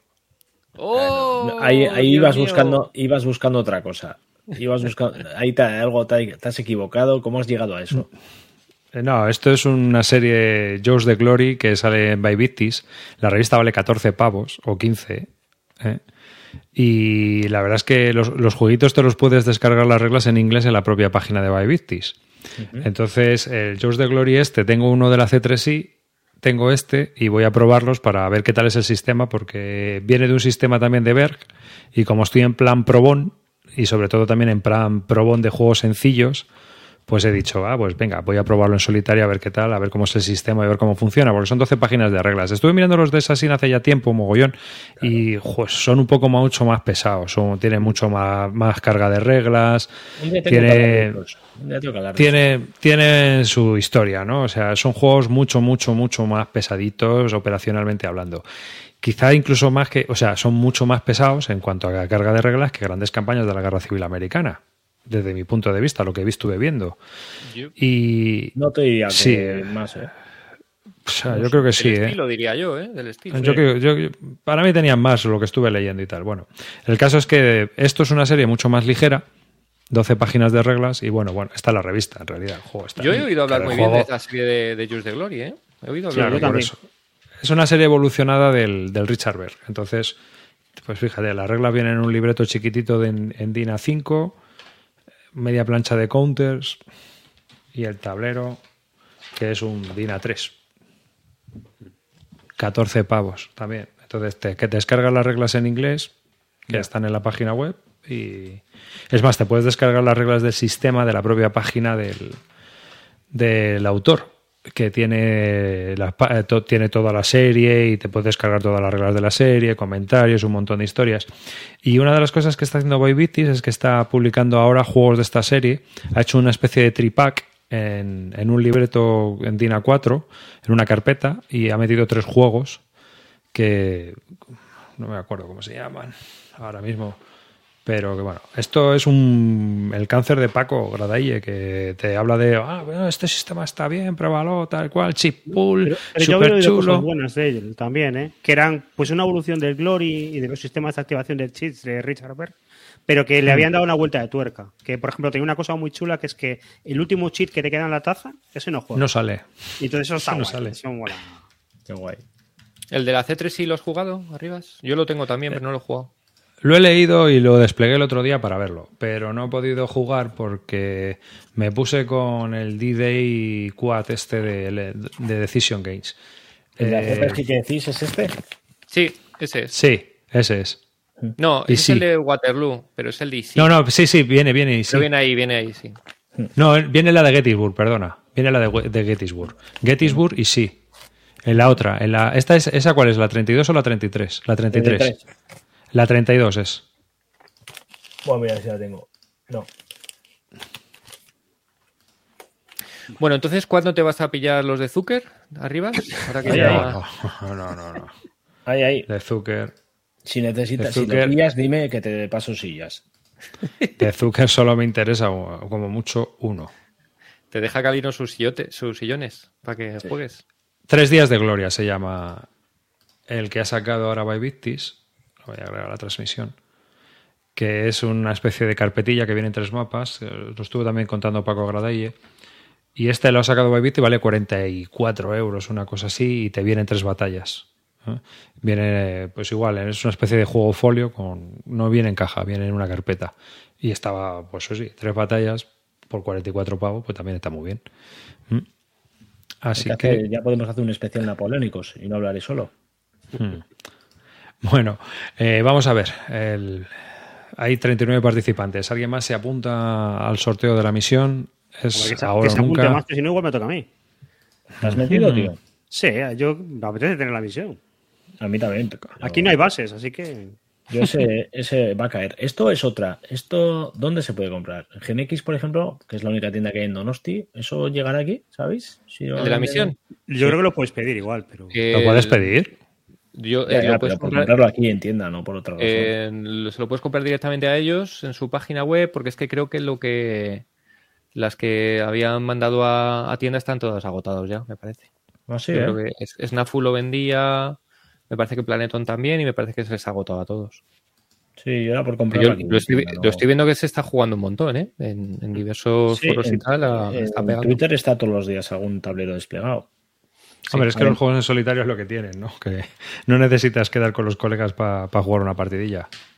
Eh, no voy a entrar al sorteo porque ya me está cayendo la de Dios por la de ASL. Entonces no voy a entrar en más, cabrones.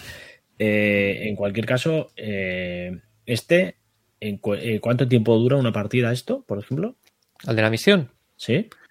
Pues, hombre, las primeras son un poco más lentas hasta que te acostumbras, pero yo creo que cuando sabes jugar en dos horas y media, yo creo que te lo puedes terminar. Dos horas y media, sí. Más o menos.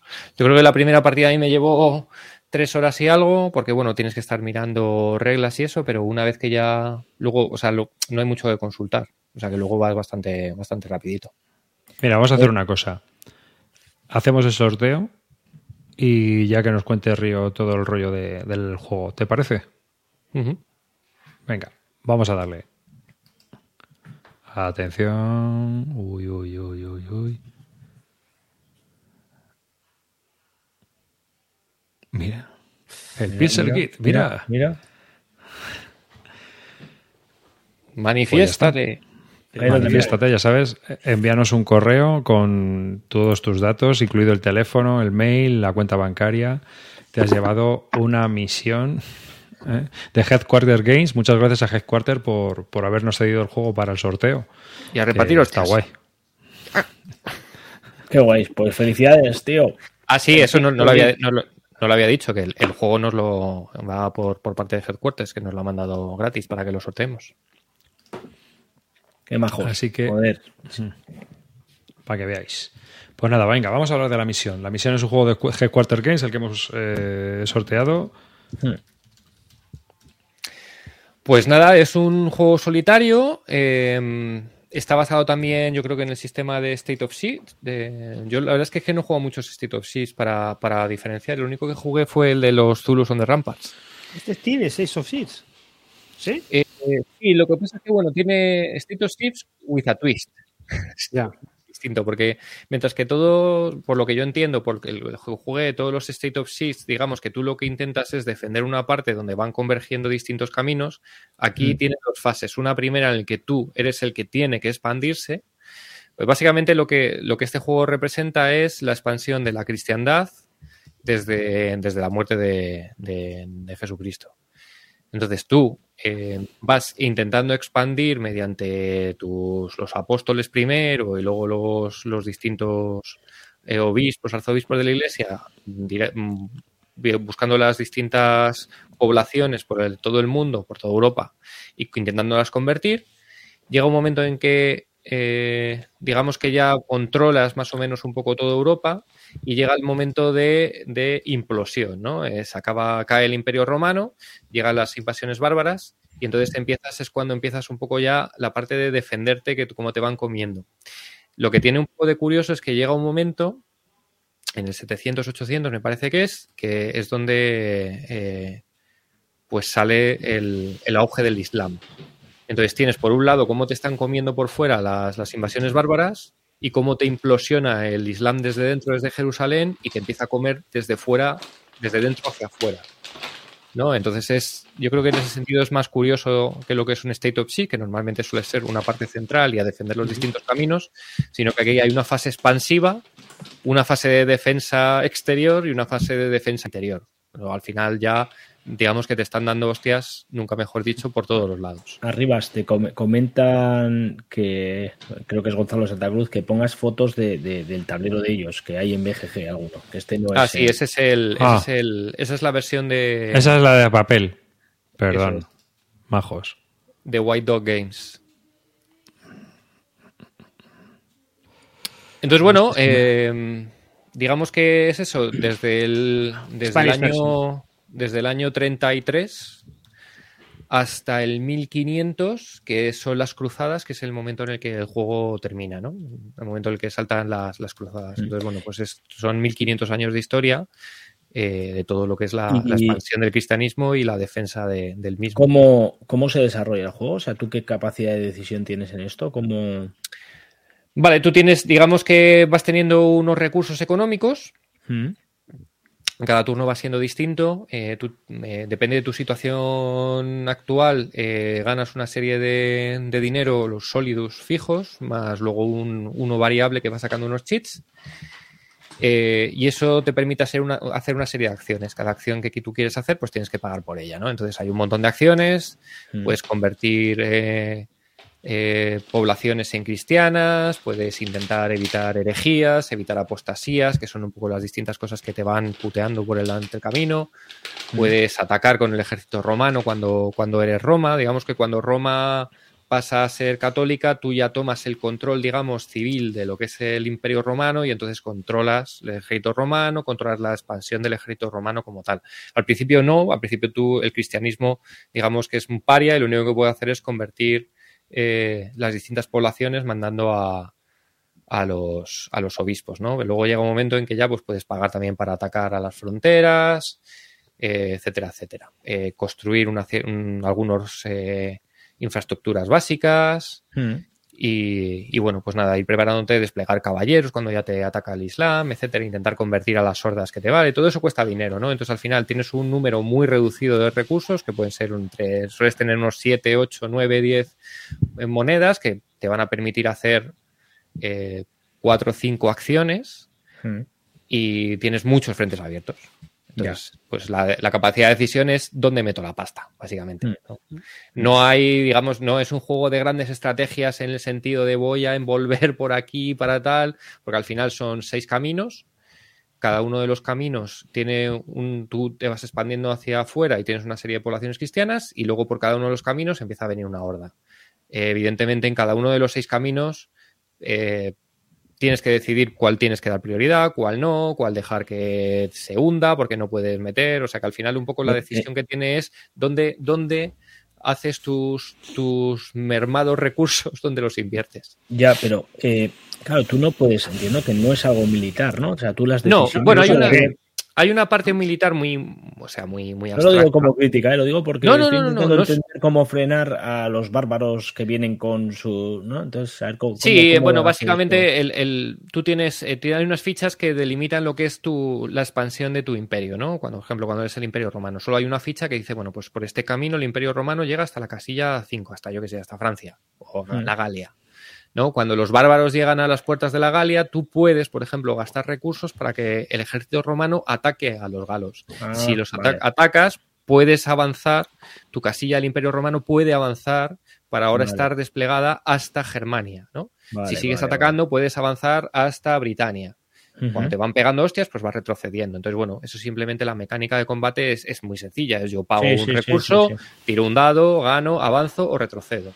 Pero digamos que tiene dos vertientes. Tú luchas por el control eh, religioso de las poblaciones y luego luchas también por el control político, que son dos cosas distintas. Tú puedes tener un control político, pero no tener controlado religiosamente el, el- el espacio, o al Sí. revés, puedes tener un espacio que no tienes control político sobre él, pero tú puedes intentar convertir a la población en cristiana.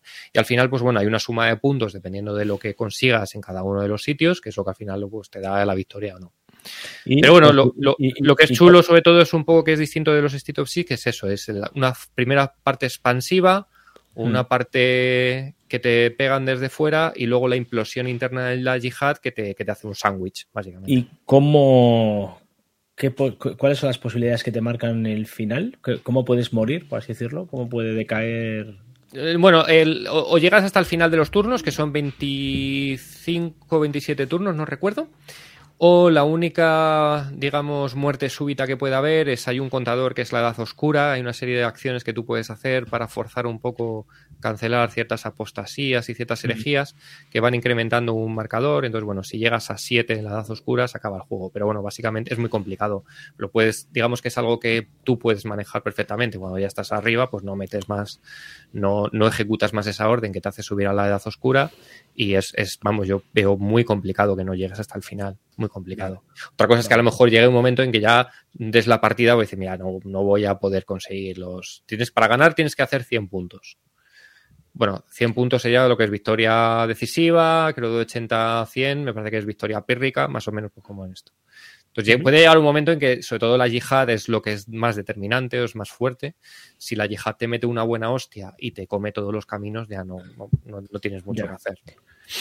En, en calidades parece que muy buenas, ¿no? Por lo que veo. Sí, la- el- los, los counters son de los típicos que no hace falta meterle la clipeadora porque vienen ya. Yo he oído, yo he oído quejas de las. Ah, sí, bueno, que, que la caja es muy grande, que viene con mucho aire. Pero bueno, Yo ese- la- lo único que sí que haría, si tuviera que tal, es que es verdad que la caja es, es una caja muy grande y además es formato es formato A4, no es como formato letter, que son las, las americanas. Que no sé si habéis imprimido alguna vez una- un folio y le habéis intentado meter en una caja y no cabe.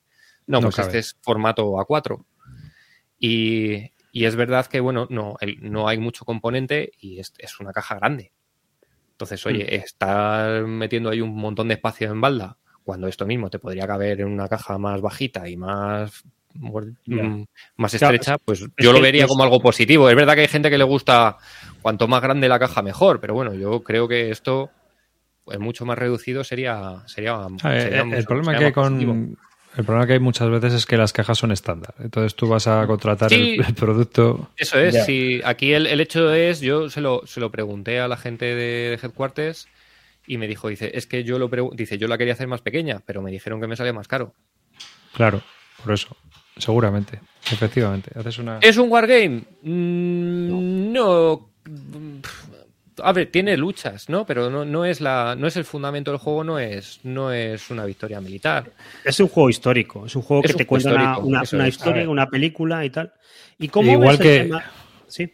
Per- Perdona, no, igual que yo lo que quería decir es que igual que, que me parece exagerado que se pida una pasta por, por un juego como el Combat desde Compass, pues normalmente, yo qué sé, eh, hay que también ser muy benevolente, en este caso hay que ser benevolente con las editoriales que están empezando porque yo creo que, que están haciendo un esfuerzo, esto se ha producido aquí, eh, con, con mimo y con cariño, aunque haya tenido algún problemilla de gazapo, pero es, es distinto el trabajo, ¿no? Como hace No ninguna- Sí. o como hace Tomatoes también, o sea que son juegos que, que a veces pues requieren un coste y ya está, porque la tirada no soporta que este juego valga 30 euros. Este, ¿sabes? Porque este juego que se sale por 50. Sí, creo que el PvP son 55, aunque yo como me metí en el Kickstarter, pues me salió por 45. Bueno, parece un De precio. todas formas, lo que habíamos razonable. comentado, este juego tiene mucha mejor calidad que el original. Porque- Sí, sí, una de las cosas que ha hecho la gente de Headquarters y, y que lo va a hacer con los otros proyectos de que tiene de, con los de White Dog es, eh, es mejorar calidades, porque básicamente White Dog hace impresión bajo demanda, Claro, es eso. entonces bueno, pues es, bueno, aparte de que hay mapa montado, que ya sabemos que a, a mí personalmente yo prefiero el mapa de papel, pero bueno, Mira, Y luego, por ejemplo, las- juegos a mí, para este tipo de juegos a mí no me importa que sea montado, porque es más, más rollo euro, lo juegas tú en solitario, Sí. a mí no me importa que sea Sí, montado. aquí no hace falta ponerle el metaquilato, porque no va a haber pilas. O sea, que en- en- no hay pila. O sea, lo máximo que puede, no, no vas a apilar nada sobre nada. Sea, yo apilo, yo apilo daditos porque soy así de friki, pero es lo único que le pongo encima una ficha. O sea, en, en Tiene- los, en los espacios te caben todo lo que tienes que poner. ¿Tiene algún añadido en cuanto a eh, una explicación histórica, por ejemplo, de...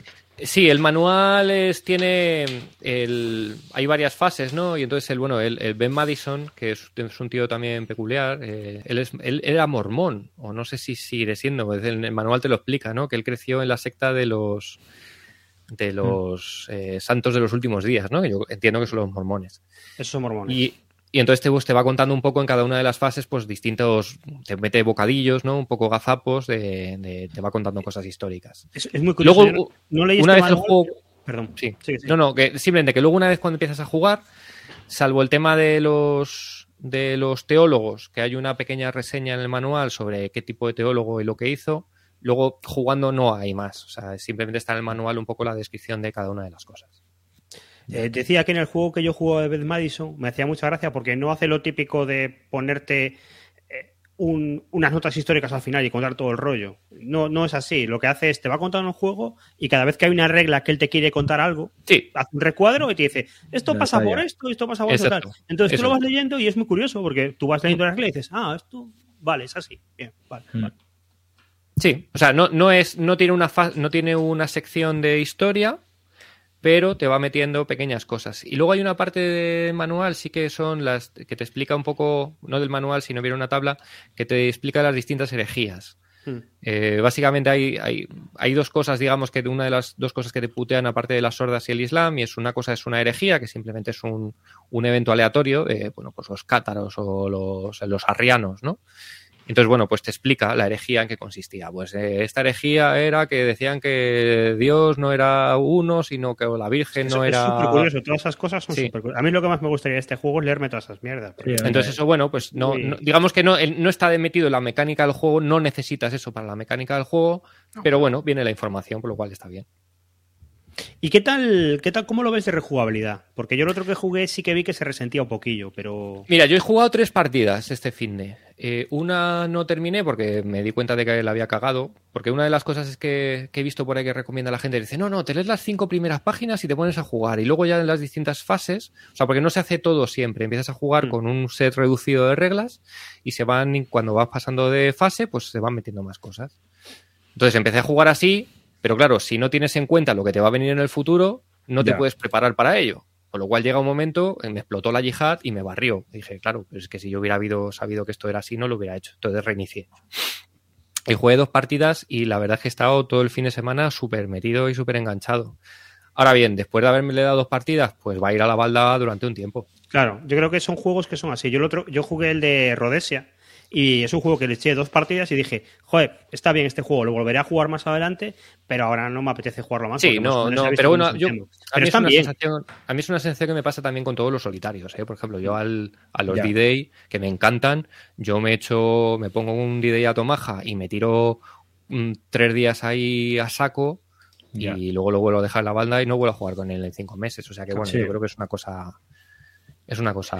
Sí, pero poco bueno, normal, si por lo ¿no? menos te permite volver a retomarlo dentro de unos meses sin una inversión en reglas muy grande. No, no, no, las reglas son, las reglas son sencillas. Además, eh, con, con entender un poco los conceptos de las distintas fases, que eso es una cosa que no se te va a olvidar. O sea, tal y como explota la yihad, es una cosa que no se te olvida. Ojo, no te olvidas la mecánica exacta, pero ya sabes qué es lo que pasa. Sabes que bien. O sea, que en Jerusalén de repente salen eh, seis energúmenos que te barren, ¿no? Entonces tienes que estar preparado para eso. Es una cosa que no se te va a olvidar para la siguiente. La, queja que yo le pongo a este juego es que creo que es eh, las condiciones de victoria son demasiado sencillas. Porque las dos partidas que he hecho las he ganado. Y no creo que haya jugado muy bien porque eran las primeras. De hecho, en foros de BGG hay alguna gente que pone eh, reglas adicionales para hacerlo un poquito más complicado. Que es tan sencillo como, como al final la victoria es simplemente un tema de puntos, pues en vez de jugar a 100 Ya. puntos, pues jugar a 110 puntos y ya Sí, está. O sea, que ya. no es mayor problema. Pero creo que tal y como están, yo creo que se le ve un poco el, se le ve un poco al diseñador que no es, no es Igual. neutral. Entonces, creo que la victoria del cristianismo es, es sencilla tal y como está planteada. No porque no, porque no es, o sea, es un juego que te aprieta en el sentido de que te está puteando continuamente con un montón de cosas y a lo mejor cuando acaba la partida dices, uff, no, mal, pero luego te pones a contar y hay muchísimos puntos. Entonces dices, ah, Eh, coño, pues sí he llegado, o sea, Por cierto, hay que comentar que HQ acaba de sacar una, una encuesta para, para los nuevos juegos que va a sacar de, de White Dog. Ya ya han puesto un par de títulos, por si a alguien le apetece, que se pase por ahí que, y que vote. Sí, los siguientes son el de Napoleón y el de Thatcher. Mr. Thatcher's War. Y ahora han sacado la encuesta para ver cuál es la gente que le interesa a los siguientes. ¿Dónde está la encuesta? Eh, No lo sé, yo lo vi en Twitter, pero Sí, está. Es un formulario, no sé exactamente dónde. Sí, yo creo que fue en Ah, Twitter, bueno, ¿eh? está, ¿no? Sí, ¿no? Fue en Twitter. Bueno, Bueno, si está por aquí Gonzalo, igual nos puede decir. Mira, te lo paso por, te lo paso arribas en el chat. Este. la, la verdad es que son juegos apañadetes. ¿eh? Yo, este tengo ganas de jugarlo. El que yo he jugado de Rhodesia me lo he pasado muy bien jugándolo y aprendí, aprendí una historia. Entonces yo creo que este tío lo que hace muy bien es esto, es coger un tema ahí raro y contarte, contarte una movida. Lo hace, lo hace muy bien. Y yo La- creo que solamente por eso ya merece la pena las 3-4 partidas que le eches la primera vez y luego si lo vuelves a romar estupendo. Pero, pero bueno, me parece que son jueguitos que están guays. Ahí está. sí, es un formulario de, de Google, ¿no? Que Mm. lleva hasta... Lo ha pasado por el chat también, ¿eh? Los que están en el chat lo pueden tener ahí en el lazo de directo. Yo le lo pondré también en el enlace de, de los temas del, del vídeo. Pues muy bien. Pues nada, eh, Calino ha estado jugando directamente a ASL, no tiene mucho más que contar. Roy, ¿tú tienes algo que contar así que hayas jugado? Yo he jugado un mogollón de cosas. He jugado, Bueno, de lo que- habla, habla de uno y así tenemos para más días. ¿Qué, qué preferís? ¿El, el Brotherhood and Unity o el Con Conquest and Consequence? Esto lo tienes Conquest, que hacer. Yo el Conquest. Me interesa más. Tienes que hacer una encuesta antes de empezar el programa para ir ganando followers. Pues he echado una partida al Conquest and Consequence, una partida que no significa nada, así que no, no voy a hacer una reseña ni nada así. De hecho, la partida nos salió fatal porque el, el japonés pilló un renuncio al americano y, y acabó la partida antes. Pero, pero le hemos echado una partida, hemos visto cómo va y hemos visto cómo se juega. Y, y bueno, ¿qué, qué voy a decir de este juego? Eh, Conquest and Consequence es la segunda parte de Triumph and Tragedy, pero en el escenario del Pacífico. Y, y a ver, es el mismo juego. Es el Sí, mismo ¿eh? juego. Tal cual, o sea, tres bandos, eh, cada uno juega de una manera distinta. El, el japonés hace un poco de lo que haría el eje en el, Hmm. en el, en el otro juego. Estar pero- en medio. Claro, estar en. La verdad es que es muy divertido. Me parece mucho más interesante el, el papel del japonés que el del el alemán en el, en el juego. Porque el japonés tiene que extenderse muchísimo, pero muchísimo, ser muy agresivo e intentar llegar a- abajo, al sur, a Indonesia, y eso le obliga a estar súper extendido en las líneas y los otros dos le pueden comer el, el ataque. Yo creo que es el, el más difícil de jugar y el, y el, más divertido de jugar de los tres. E, el juego es muy parecido. Lo único que, que, cambia es, bueno, que el Teatro del Pacífico es, es, el Teatro del Pacífico y es mucho más naval y es mucho más de otra manera. Y luego que, mm, que lo que es muy, muy diferente es que el jugador de ruso es muy raro. Muy raro, muy raro. Muy raro. Hmm. Eso he oído yo por todos lados también. Eh, mi, mi, valoración es, de hecho, yo he oído por, en varios sitios que ha habido gente que ha dicho que, que el juego le parece una mierda porque para jugar con el ruso tenéis que jugar de una manera muy civilina, muy traicionera, muy por detrás, muy preparada, muy rusa. Para, muy rusa. Muy rusa, no, es que es un tema muy curioso. Hay una. Eh, el juego tiene una diferencia principal con el, con el original. Es que hay una guerra civil en China y la guerra civil en China empieza ya. Entonces, así como en el primero es un juego cosa de tanteo, de yo me quedo con esto, tú te quedas con esto, a ver si te declara la guerra, a ver si no. Aquí, desde el minuto uno, hay guerra civil en China. Y guerra civil en China en la que puede entrar el japonés, el chino comunista y el chino nacionalista, y pegarse los tres. Pero lo que, lo que se pega la gente en China no influye en el resto de, de, del, tablero. Entonces tú puedes pegarte en China desde el minuto uno y a veces una guerra ahí, pero eso no afecta para nada las relaciones del japonés con el, con el americano y del ruso con el, con el japonés. Y luego, eso, yo, yo, lo que os digo, la diferencia principal es que el, el, ruso es muy raro, porque el ruso casi no tiene eh, fichas en el mapa y lo que va haciendo es gastar sus activaciones, en vez de para operaciones militares, para colocar partisanos en el mapa. Y esos partisanos, con unas activaciones, puede convertirlos rápidamente en tropas y, y atacar con ellas, o, o, generar ataques, o intentar. Tiene una potencialidad de coger y poner ahí tropas de repente que no la tenía en el otro juego y que, y que es una cosa muy, muy extraña. Eh, y, y, poco más puedo decir. La verdad es que estoy deseando jugar una segunda partida. Entre este y el otro, lo que has visto hasta ahora, ¿con cuál te quedas? A mí me parece que el otro está un poco mejor acabado.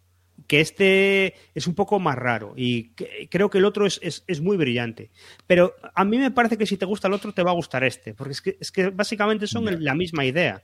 Cambia lo de la guerra civil de China, cambia un par de reglas más que lo hacen más complicada, pero, pero son básicamente y... el mismo juego. Lo Pregunta. ¿y aquí el, aquí el tema naval? El tema naval es casi igual que en el otro, solo que aquí es mucho más importante el, el tema naval que, que, en el otro. Y es mucho Por más importante no. un tema que había en el otro juego, que era lo de traerte recursos y que no te los bloquearan y tal. Aquí es mucho más importante. Porque aquí, eso, eso te iba a decir, el supply. Mira, te fijas el, el japonés, eh, te fijas en los, los, recursos que hay en la zona de, de Indonesia, que son rojos.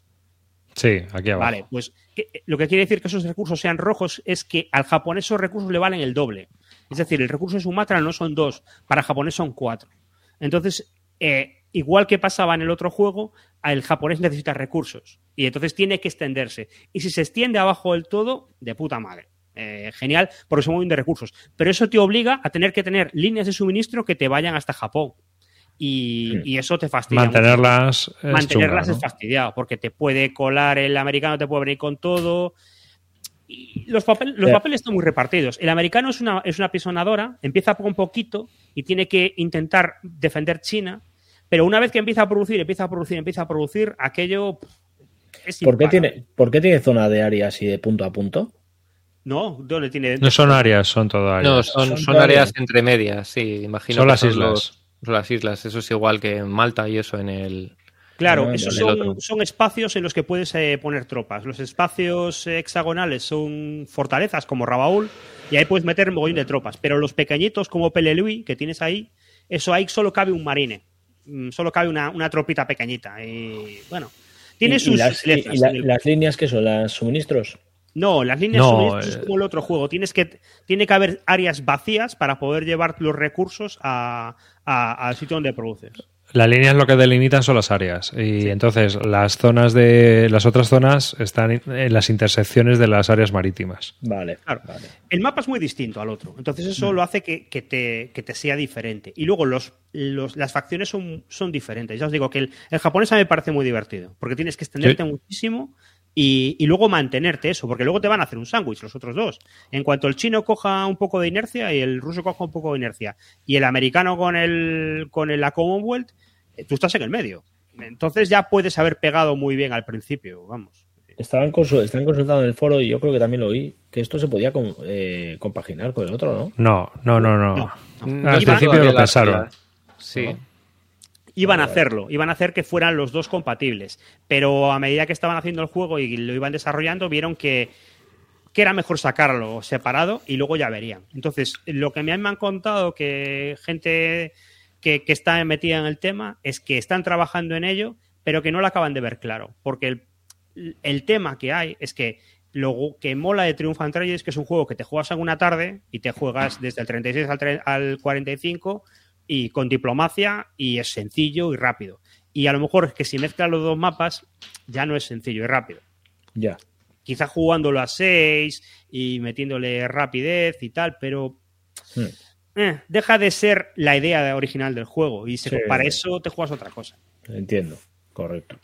Si te juntas con tres amigos y tienes que jugar a un juego, este, este el Triumph and Tragedy o el Brotherhood of Unity, aunque no vayas a hablar de él. Depende de las horas que tengas. Depende de las horas que tengamos. El Brotherhood me ha sorprendido que es muy rápido, ¿eh?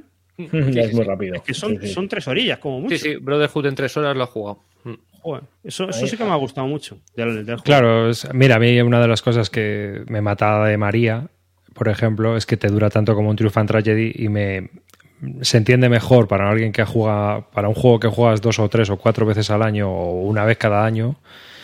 eh, Sí. María hay que darle continuamente.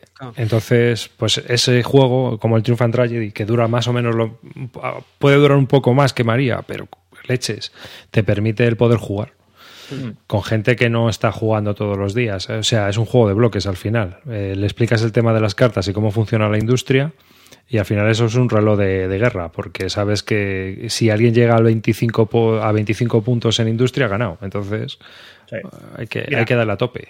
Una cosa que sí que tengo clara. Si una persona empieza de cero y quiere comprarse uno, eh, el Triumph Tragedy es mejor. Porque este es mucho más complicado de jugar, porque hay que explicar todo el rollo de China y tal. El Triumph Tragedy es un juego que puede jugar una persona que, que viene de cero a los Wargames. Vamos, no, no hay ningún Mm. problema.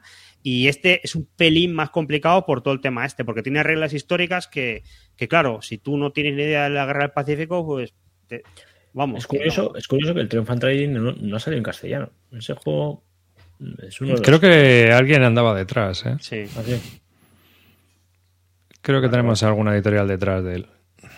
Sí, por el momento no hay Sí, nada porque confirmado, así que- a mí me parece un pepinazo el Triumph and Tragedy. Sí, sí, claro que sí, es que es un juego que en castellano eso... El Ahora, ahora, el, el que busque historicidad que se vaya a otro lado, No, claro. no. Eso sí. Pero el, pro- el problema yo creo que es un poco lo que hemos comentado alguna vez, es decir, que no es un juego tampoco muy dependiente del idioma, porque a los, los no eventos juego- de las cartas Tiene las cartas, el espionaje, no, déjate, ¿eh? yo creo que en Sí. español gana mucho, gana mucho, tío, yo ya lo tengo muy claro. Mira, tú, tú crees que no, pero yo te aseguro que cualquier juego, aunque sea independiente del idioma, lo sacas en español y se vende muchísimo No, no, más. sí que sí, sí, es- está claro. está Muchísimo más, te lo aseguro, te lo aseguro. Sea, no falla. Bueno, pues venga, voy a hablar yo. A ver, que lo tengo aquí. Venga, voy a hablar yo de la carga de los tres reyes, ¿vale? Otro día hablo de otros, que estoy, como estoy terminando el Day Day Quiet este, pues otro día hablo de él. Pero voy a hablar de la carga de los tres reyes. La Nava de Tolosa, 2212, que eh, en el anterior programa eh, pues eh, estuvimos también regalando una copia que me había mandado a mí más que Oca, como Carlos, para, para probar y tal. Y bueno, pues se la mandamos a Raúl, que fue el que ganó. Un Wargamer de 18 años, ¿eh? ahí es nada. Bueno, pues nada, enhorabuena. Eh, la carga de los tres reyes, la Nava de Tolosa, dos jugadores de 120 a 240 minutos, uno de los primeros juegos que que ha salido por NAC Wargames, aunque bueno, este nació todavía cuando era más que Oca, pero que ya ha sido publicado por NAC Wargames. Entonces, eh, ¿de qué va? Pues obviamente pues va de, eso, de la, es la batalla de la carga de los tres donde tenemos seis formaciones, Calino ya ha hablado de él, incluso le dio un premio en, en los premios que nosotros realizamos, en los Barton Awards. Y bueno, pues es un juego muy pintón, con unos componentes muy chulos, aunque eh, algunas de las calidades de los componentes a mí no me termina de, de convencer del todo. ¿eh? Son buenas, pero no lo suficientemente buenas. Eso es un problemilla que, que tienen ahí que tratar ellos con, con la fábrica. Pero por lo demás, las calidades, las ilustraciones, los tableros...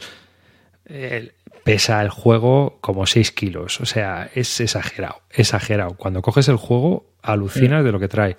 Trae las cartas en inglés, las cartas en español, trae de todo. Así que el juego está completísimo, una producción brutal y es bestial. Eh, bueno, pues el juego ¿Cuál es el primer problema que me enfrente con el juego? Porque para mi disgusto después de los componentes, el problema que tiene son las reglas. Yo intenté aprender con las reglas escritas y al final tuve que desistir.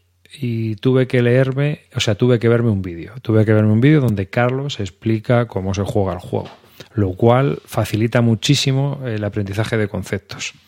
Ahora sí, creo que hay cosas que son un poco sobrecomplicadas en el juego.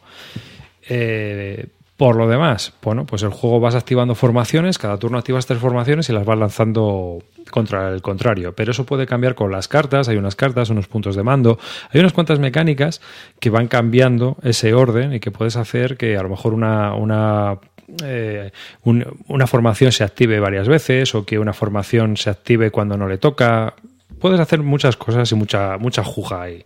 Y hay mucho desgaste durante la batalla. La verdad es que el sistema de combate es muy lesivo, ¿eh? ¿No te parece a ti también, Calino? O sea, ahí vas a sangre. Sí, sí. O sea, muere gente, bueno, desaparecen fichas, ¿no?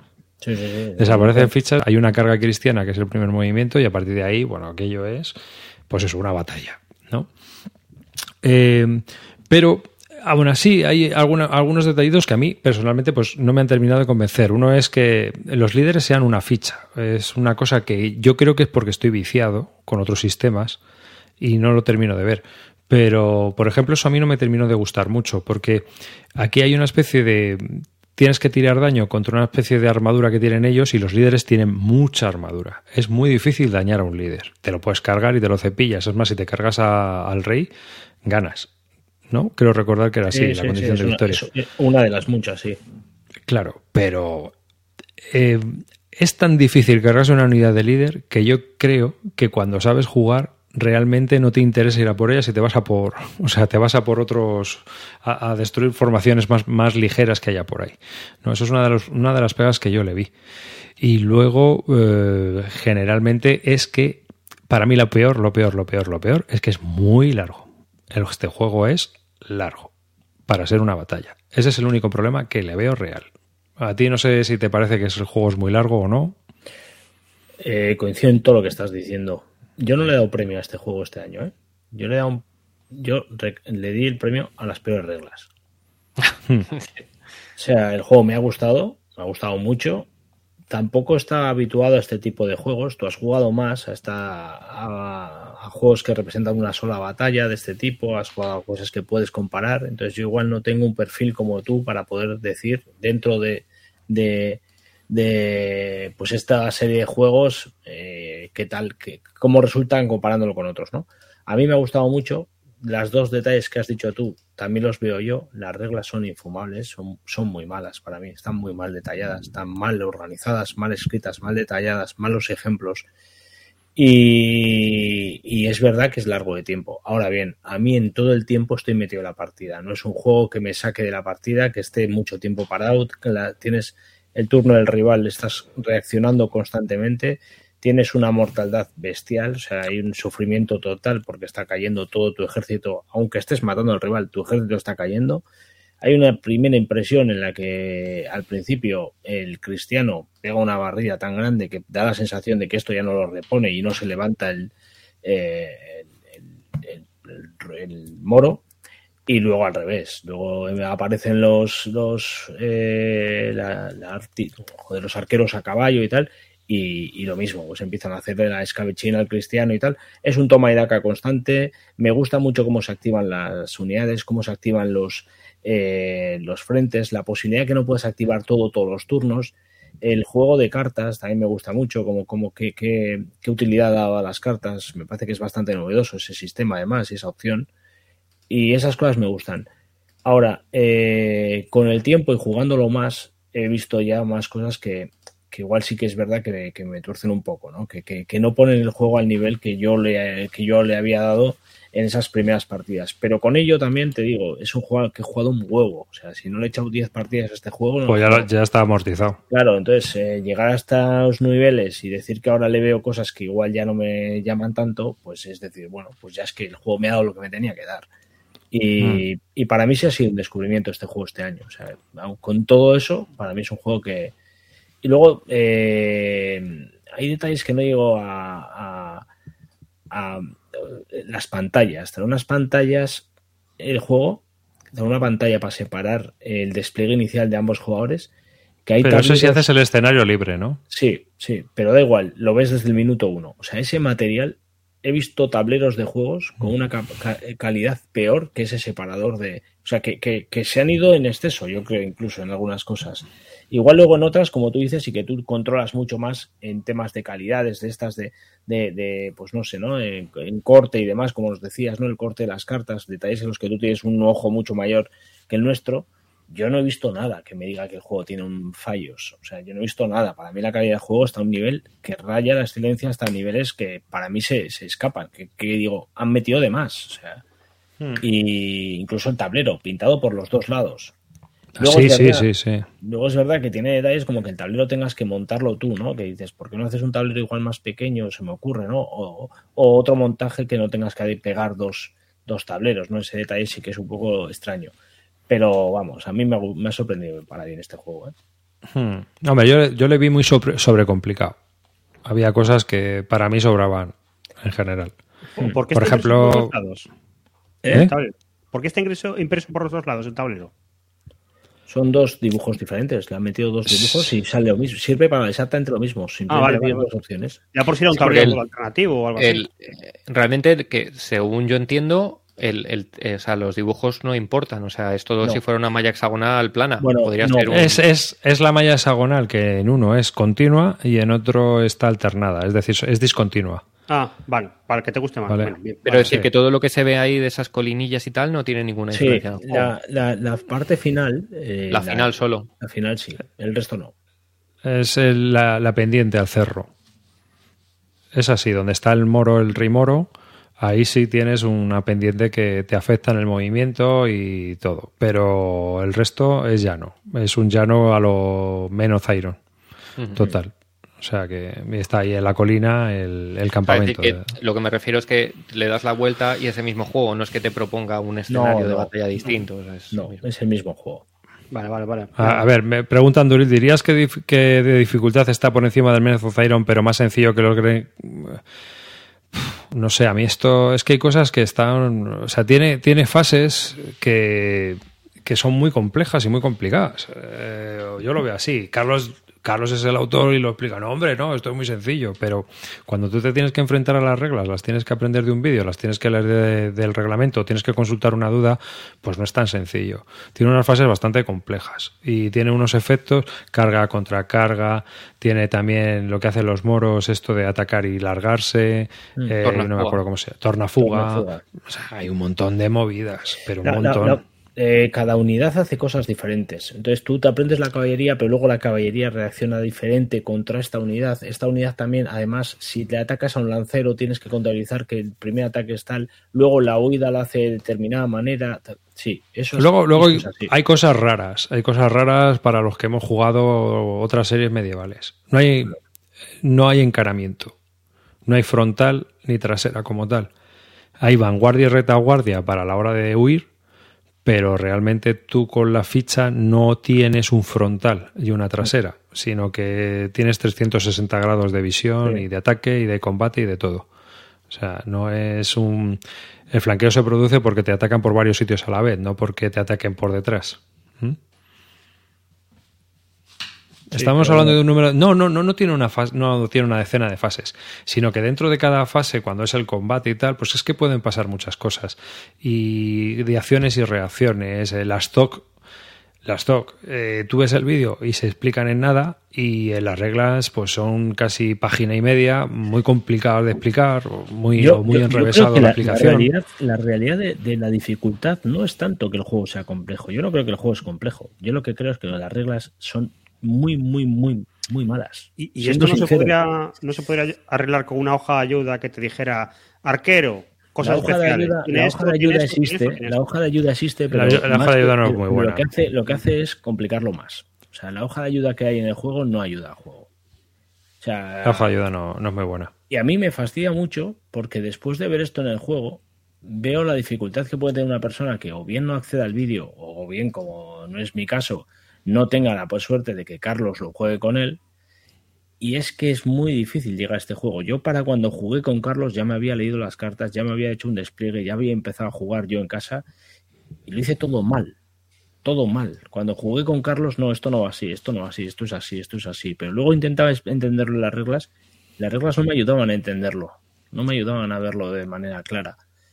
Y lo peor es eso, que es que es un juego que, que para mí tiene un desarrollo y, y unas ideas muy buenas y el juego está muy bien y hace además una representación de una batalla que, que encima es, no creo que haya otro juego que represente esta batalla, entonces creo que es algo único y, y que se le ha puesto mucho cariño y luego Hmm. las reglas echan por se tierra nota, todo ¿eh? eso. Sí. Hombre, yo, yo te soy sincero. Yo le habría recortado. Yo habría metido tijera. bueno, Pero mucha. Puede ser, puede ser. Sí, puede, Porque- puede, puede ser que con una regla, con una tijera y quitando algunos detalles mejore el juego, puede ser. Claro. Yo, yo le, yo le habría quitado tijera. Yo le habría metido tijera y le habría intentado cortar de tiempo. Que se hubiera jugado en dos, tres horas. Habría El sido El ideal. problema que tiene es una cosa que hemos comentado algunas veces, que, que si haces un sistema tan complejo con tantas cosas, para una sola una batalla, te da pereza. Bueno, lo que pasa es que yo creo que lo que sí que aporta este juego un poco es la que es más rejugable por el tema no de las cartas y de las activaciones y eso, o sea que no es la misma batalla una y otra vez. Que, creo, eh, sin haberlo jugado. No lo sé, ¿eh? Ah, Sí, a mí, a, a mí sí me, me parece eso, ¿eh? Y de hecho, Hombre, tú date cuenta que Calino lo ha disfrutado y ciertamente tiene varios. O sea, se, eh, tú vas viendo la evolución de la batalla, eso mola mucho. O sea, sé que atacas con un flanco, luego te atacas con el otro, vas retrocediendo a lo mejor. La, o sea, la, la batalla se produce orgánicamente. El sistema de activaciones, el sistema de puntos de mando, que le quitas la iniciativa al otro, pues se van produciendo cosas que pueden ser interesantes y que luego te va formando una narrativa, claro. claro, y eso esa bien. narrativa viene dada porque eh, cada unidad aporta cosas diferentes. Y al final, cuando estás jugando mucho al juego, hostia, ves que tienes en el flanco derecho a, no sé qué caballero cristiano que cuidado con estos porque cuando hacen la carga me van a hacer no sé qué y todo esto ya lo sabes. Entonces tienes que defenderte con otra unidad entonces tú la has despegado en un punto donde no esperabas. Entonces que te cambia todo te cambia todo y eso eso está muy guay. Pero para llegar a eso hay que sufrir. Hay que sufrir, sí. Esa es la pega. Pero de todas maneras, el juego se ha vendido muy bien. Yo creo que casi ya está agotado en distribución. O sea que, que yo creo que es una porque- pequeña joyita ¿eh? con todo esto yo creo que es una pequeña joyita ¿eh? algo no sé a mí me ha gustado mucho Pero, pero yo veo, tío, el problema de que es muy complejo y que la gente no lo va a poder jugar, tío. Mira, seguramente. O sea, yo, yo a lo mejor soy muy pesado. puede ser que coincido ¿eh? coincido que sí ¿eh? coincido que puede ser Pero es que en la BGG, tío, hay apuntadas ahora mismo 33 partidas. Yo no apunto nada, bueno, nunca. Entonces, por ejemplo. Ya, pero- pero que 129 propios, 33 ya, pero tú no apuntas por lo que por los que juegan dos y apuntan las dos, Ya, ya. ¿sabes? O sea que, que es que da igual, al final sacas una estimación de los que apuntan y no apuntas. Entonces, pues, coñe, es una pena que, que el juego se podría jugar más. Eso es lo que veo yo. Hmm. Que vale, que quizás no sea el mega, yo qué sé, la mega complejidad de Abuten, pero yo- eh, mi, mi punto de vista es que si se juega, pues mejor leches. Totalmente. Sí. Para eso se ha hecho. Ahora, que sí, que el juego es una preciosidad, que acabo que te cagas, que ves dinámicamente la batalla, si ves el vídeo cómo se juega. Pero esa, esa es mi opinión, la verdad. ¿Mm? No sé no, si la gente, la gente en el chat lo tiene y lo ha jugado, o lo tenéis ahí en la estantería en la balda. Bueno, en la chat ya están diciendo ¿eh? que coinciden con lo de las reglas y tal. No, no, es Además, que. me, me- me consta. A me ver, consta- yo, yo el problema, el problema que veo es que el problema que veo como editorial es que esto como lo vean los ingleses le van a dar palos. Mm. Si las reglas están igual en inglés. Porque aquí a lo mejor somos más benevolentes porque la editorial es española, el autor es español, más o menos todos nos conocemos, pero en Inglaterra, como presentes unas reglas no foráneas creadas por una persona que escriba bien inglés, prepárate que la BGG yo he visto puñaladas muy traperas, Sí, los, ¿eh? lo- los ingleses para estas cosas no te pasan una así. La edición inglesa entiendo que es de más que Oca. Pues sí. Es la misma, es que la, la es la edición es, es- Vienen las cartas en inglés, de hecho, Tienes la- razón, y el libreto de reglas viene en inglés también, o sea, Sí, es la sí, misma sí. edición. Pues no sé, no he oído nada. Bueno, no he oído, no estaba atento tampoco. No sé si la gente está quejándose o no en Inglaterra, la verdad. No he mirado nada. Ah, También habría que ver que quién es el público que está comprando esto, ¿eh? El juego. Porque es un juego que se ha distribuido muy bien en, en el corte inglés y en tiendas generalistas. Y que lo mismo lo ha comprado gente porque ha visto que es un juego de las Navas de Tolosa y guay, oye. Pues Sí, sí, si decís que es tan complicado y que hay que acercarse con el vídeo, nosotros mm, al final tenemos los recursos de saber dónde están los vídeos, tal, no sé qué, la BGG, pero el, el, el tío que lo compre en el corte inglés si no haya jugado estos juegos nunca y no sepa lo que están estos recursos va a flipar, ¿no? Por lo que estáis diciendo. Sí, sí, yo creo que ese, ese- No hay, ese enlace perfil. en el- no hay enlace en las reglas, ¿no? A un QR con el vídeo o algo así. Igual sí, ¿eh? Igual me suena que sí, ¿eh? Que yo creo- a día de hoy hay que empezar a hacer esas cosas, ya, sobre todo en juegos que vendes a, en el corte inglés, que tienes idea de venderlos ahí, pues está bien, Pues ahora un QR. generalista. Bueno, nos dice Andoril, el problema es que más allá de la batalla compite con sistemas de batallas medievales muy contrastados y una batalla de cuatro horas son cuatro horas. Sí, eh, ese es el tema, que hay ya una serie de, de dogmas, por decirlo de alguna manera, ya impuestos en el tema de batallas medievales. Y, y ahí, claro, el juego, este juego dura. Es que dura. Hmm. ¿A ti cuánto te dura una partida completa, Calino? Mínimo. Tú que ya sabes jugar bien y, y le das estopa. Pasa de cuatro horas. Pasa de cuatro horas. Te diría que más cerca de cinco incluso, ¿eh? Claro. Y eso es un problema. O sea, nunca la he jugado en una sola sentada, para que te hagas una idea. Ese es el pe- esa es la mayor pega que yo le veo al juego. Y a mí me dice Carlos que se juega mucho menos. Yo no soy capaz. Él es el autor. Y esto ya sabes tú que aquí hay que hacer una prueba, una prueba doble ciego, se lo das a alguien, ves si puede jugar y te dice, tío, esto en menos de cinco horas hay que saber, hay que ser el autor. que puede ser así. Con el autor todo Por lo demás. fácil. Mm. Claro, el autor va Sí. volado. Dice, Yo, de todas Reva- maneras, Revancha dice, yo- ¿qué, ¿qué va a ser un problema? Claro. Son cinco horas. No, no es un problema, la verdad. Que yo, insisto, Yo nunca, mí- yo nunca he visto el- la duración como un problema, ¿eh? Si No, son cinco horas no que tú estás disfrutando y problema. pasándotelo bien, cu- ¿cuál es el problema? O sea, si yo, si yo le he echado 10 partidas... Que no tienes cinco horas. Si yo le he echado 10 partidas es porque las he buscado para jugarlas. Quiero decir que, porque me, me- Claro, un juego que te da. eh, todo eso que tiene de malo también lo tiene bueno. Quiero decir que para que yo le haya gastado tanto tiempo a este juego es porque me ha aportado algo que me diga. Quiero gastar. Ojo, que es una crítica subjetiva. ¿eh? Sí, sí, sí, sí, por supuesto. En ningún caso tengo ni. eh, y, y lo que para mí puede ser muy chulo, para otro puede ser horrible, al revés. Pero, pero bueno, eh, estamos hablando y contando un poco nuestra experiencia con el juego, ¿no? No sé. Vale. Pues nada, yo creo que ya hasta aquí, y hasta aquí este programa de Bis Bélica. Ha sido un placer estar con vosotros, un placer que el Pixel Key se haya llevado. ¿Me ha mandado ya el correo? Que si no, lo rodo. No, no me ha mandado nada. Ya se puede poner en contacto con nosotros porque si no, olvídate. Eh, Así que nada, un placer. Un saludo de David Arribas. Hasta el próximo programa de Bisbélica. Aquí con la muchachada flipada a tope. Así que un saludo y hasta el próximo programa. Calino. Bueno, chavales, un placer que hayáis aguantado hasta las 12 y cuarto de la noche con nosotros. Eh, volveremos en el próximo episodio y a ver qué nos cuenta Roy de la nueva movida en la que se meta después de insultarme, como siempre hace. Nada, Río. yo, buenas noches a todos. Yo sí, mi movida va a ser intentar meter este Tetris en la caja. porque no cabe. Lo tenéis llevas toda- no claro. cabe. No cabe, ¿no? Va- No. Y de verdad no cabe. fichas. ¿Por qué? No, no lo entiendo. Bueno, ya veré. Sí, ya verás que hacen falta. Sí, sí, ya verás. Bueno, un saludote y hasta el próximo programa.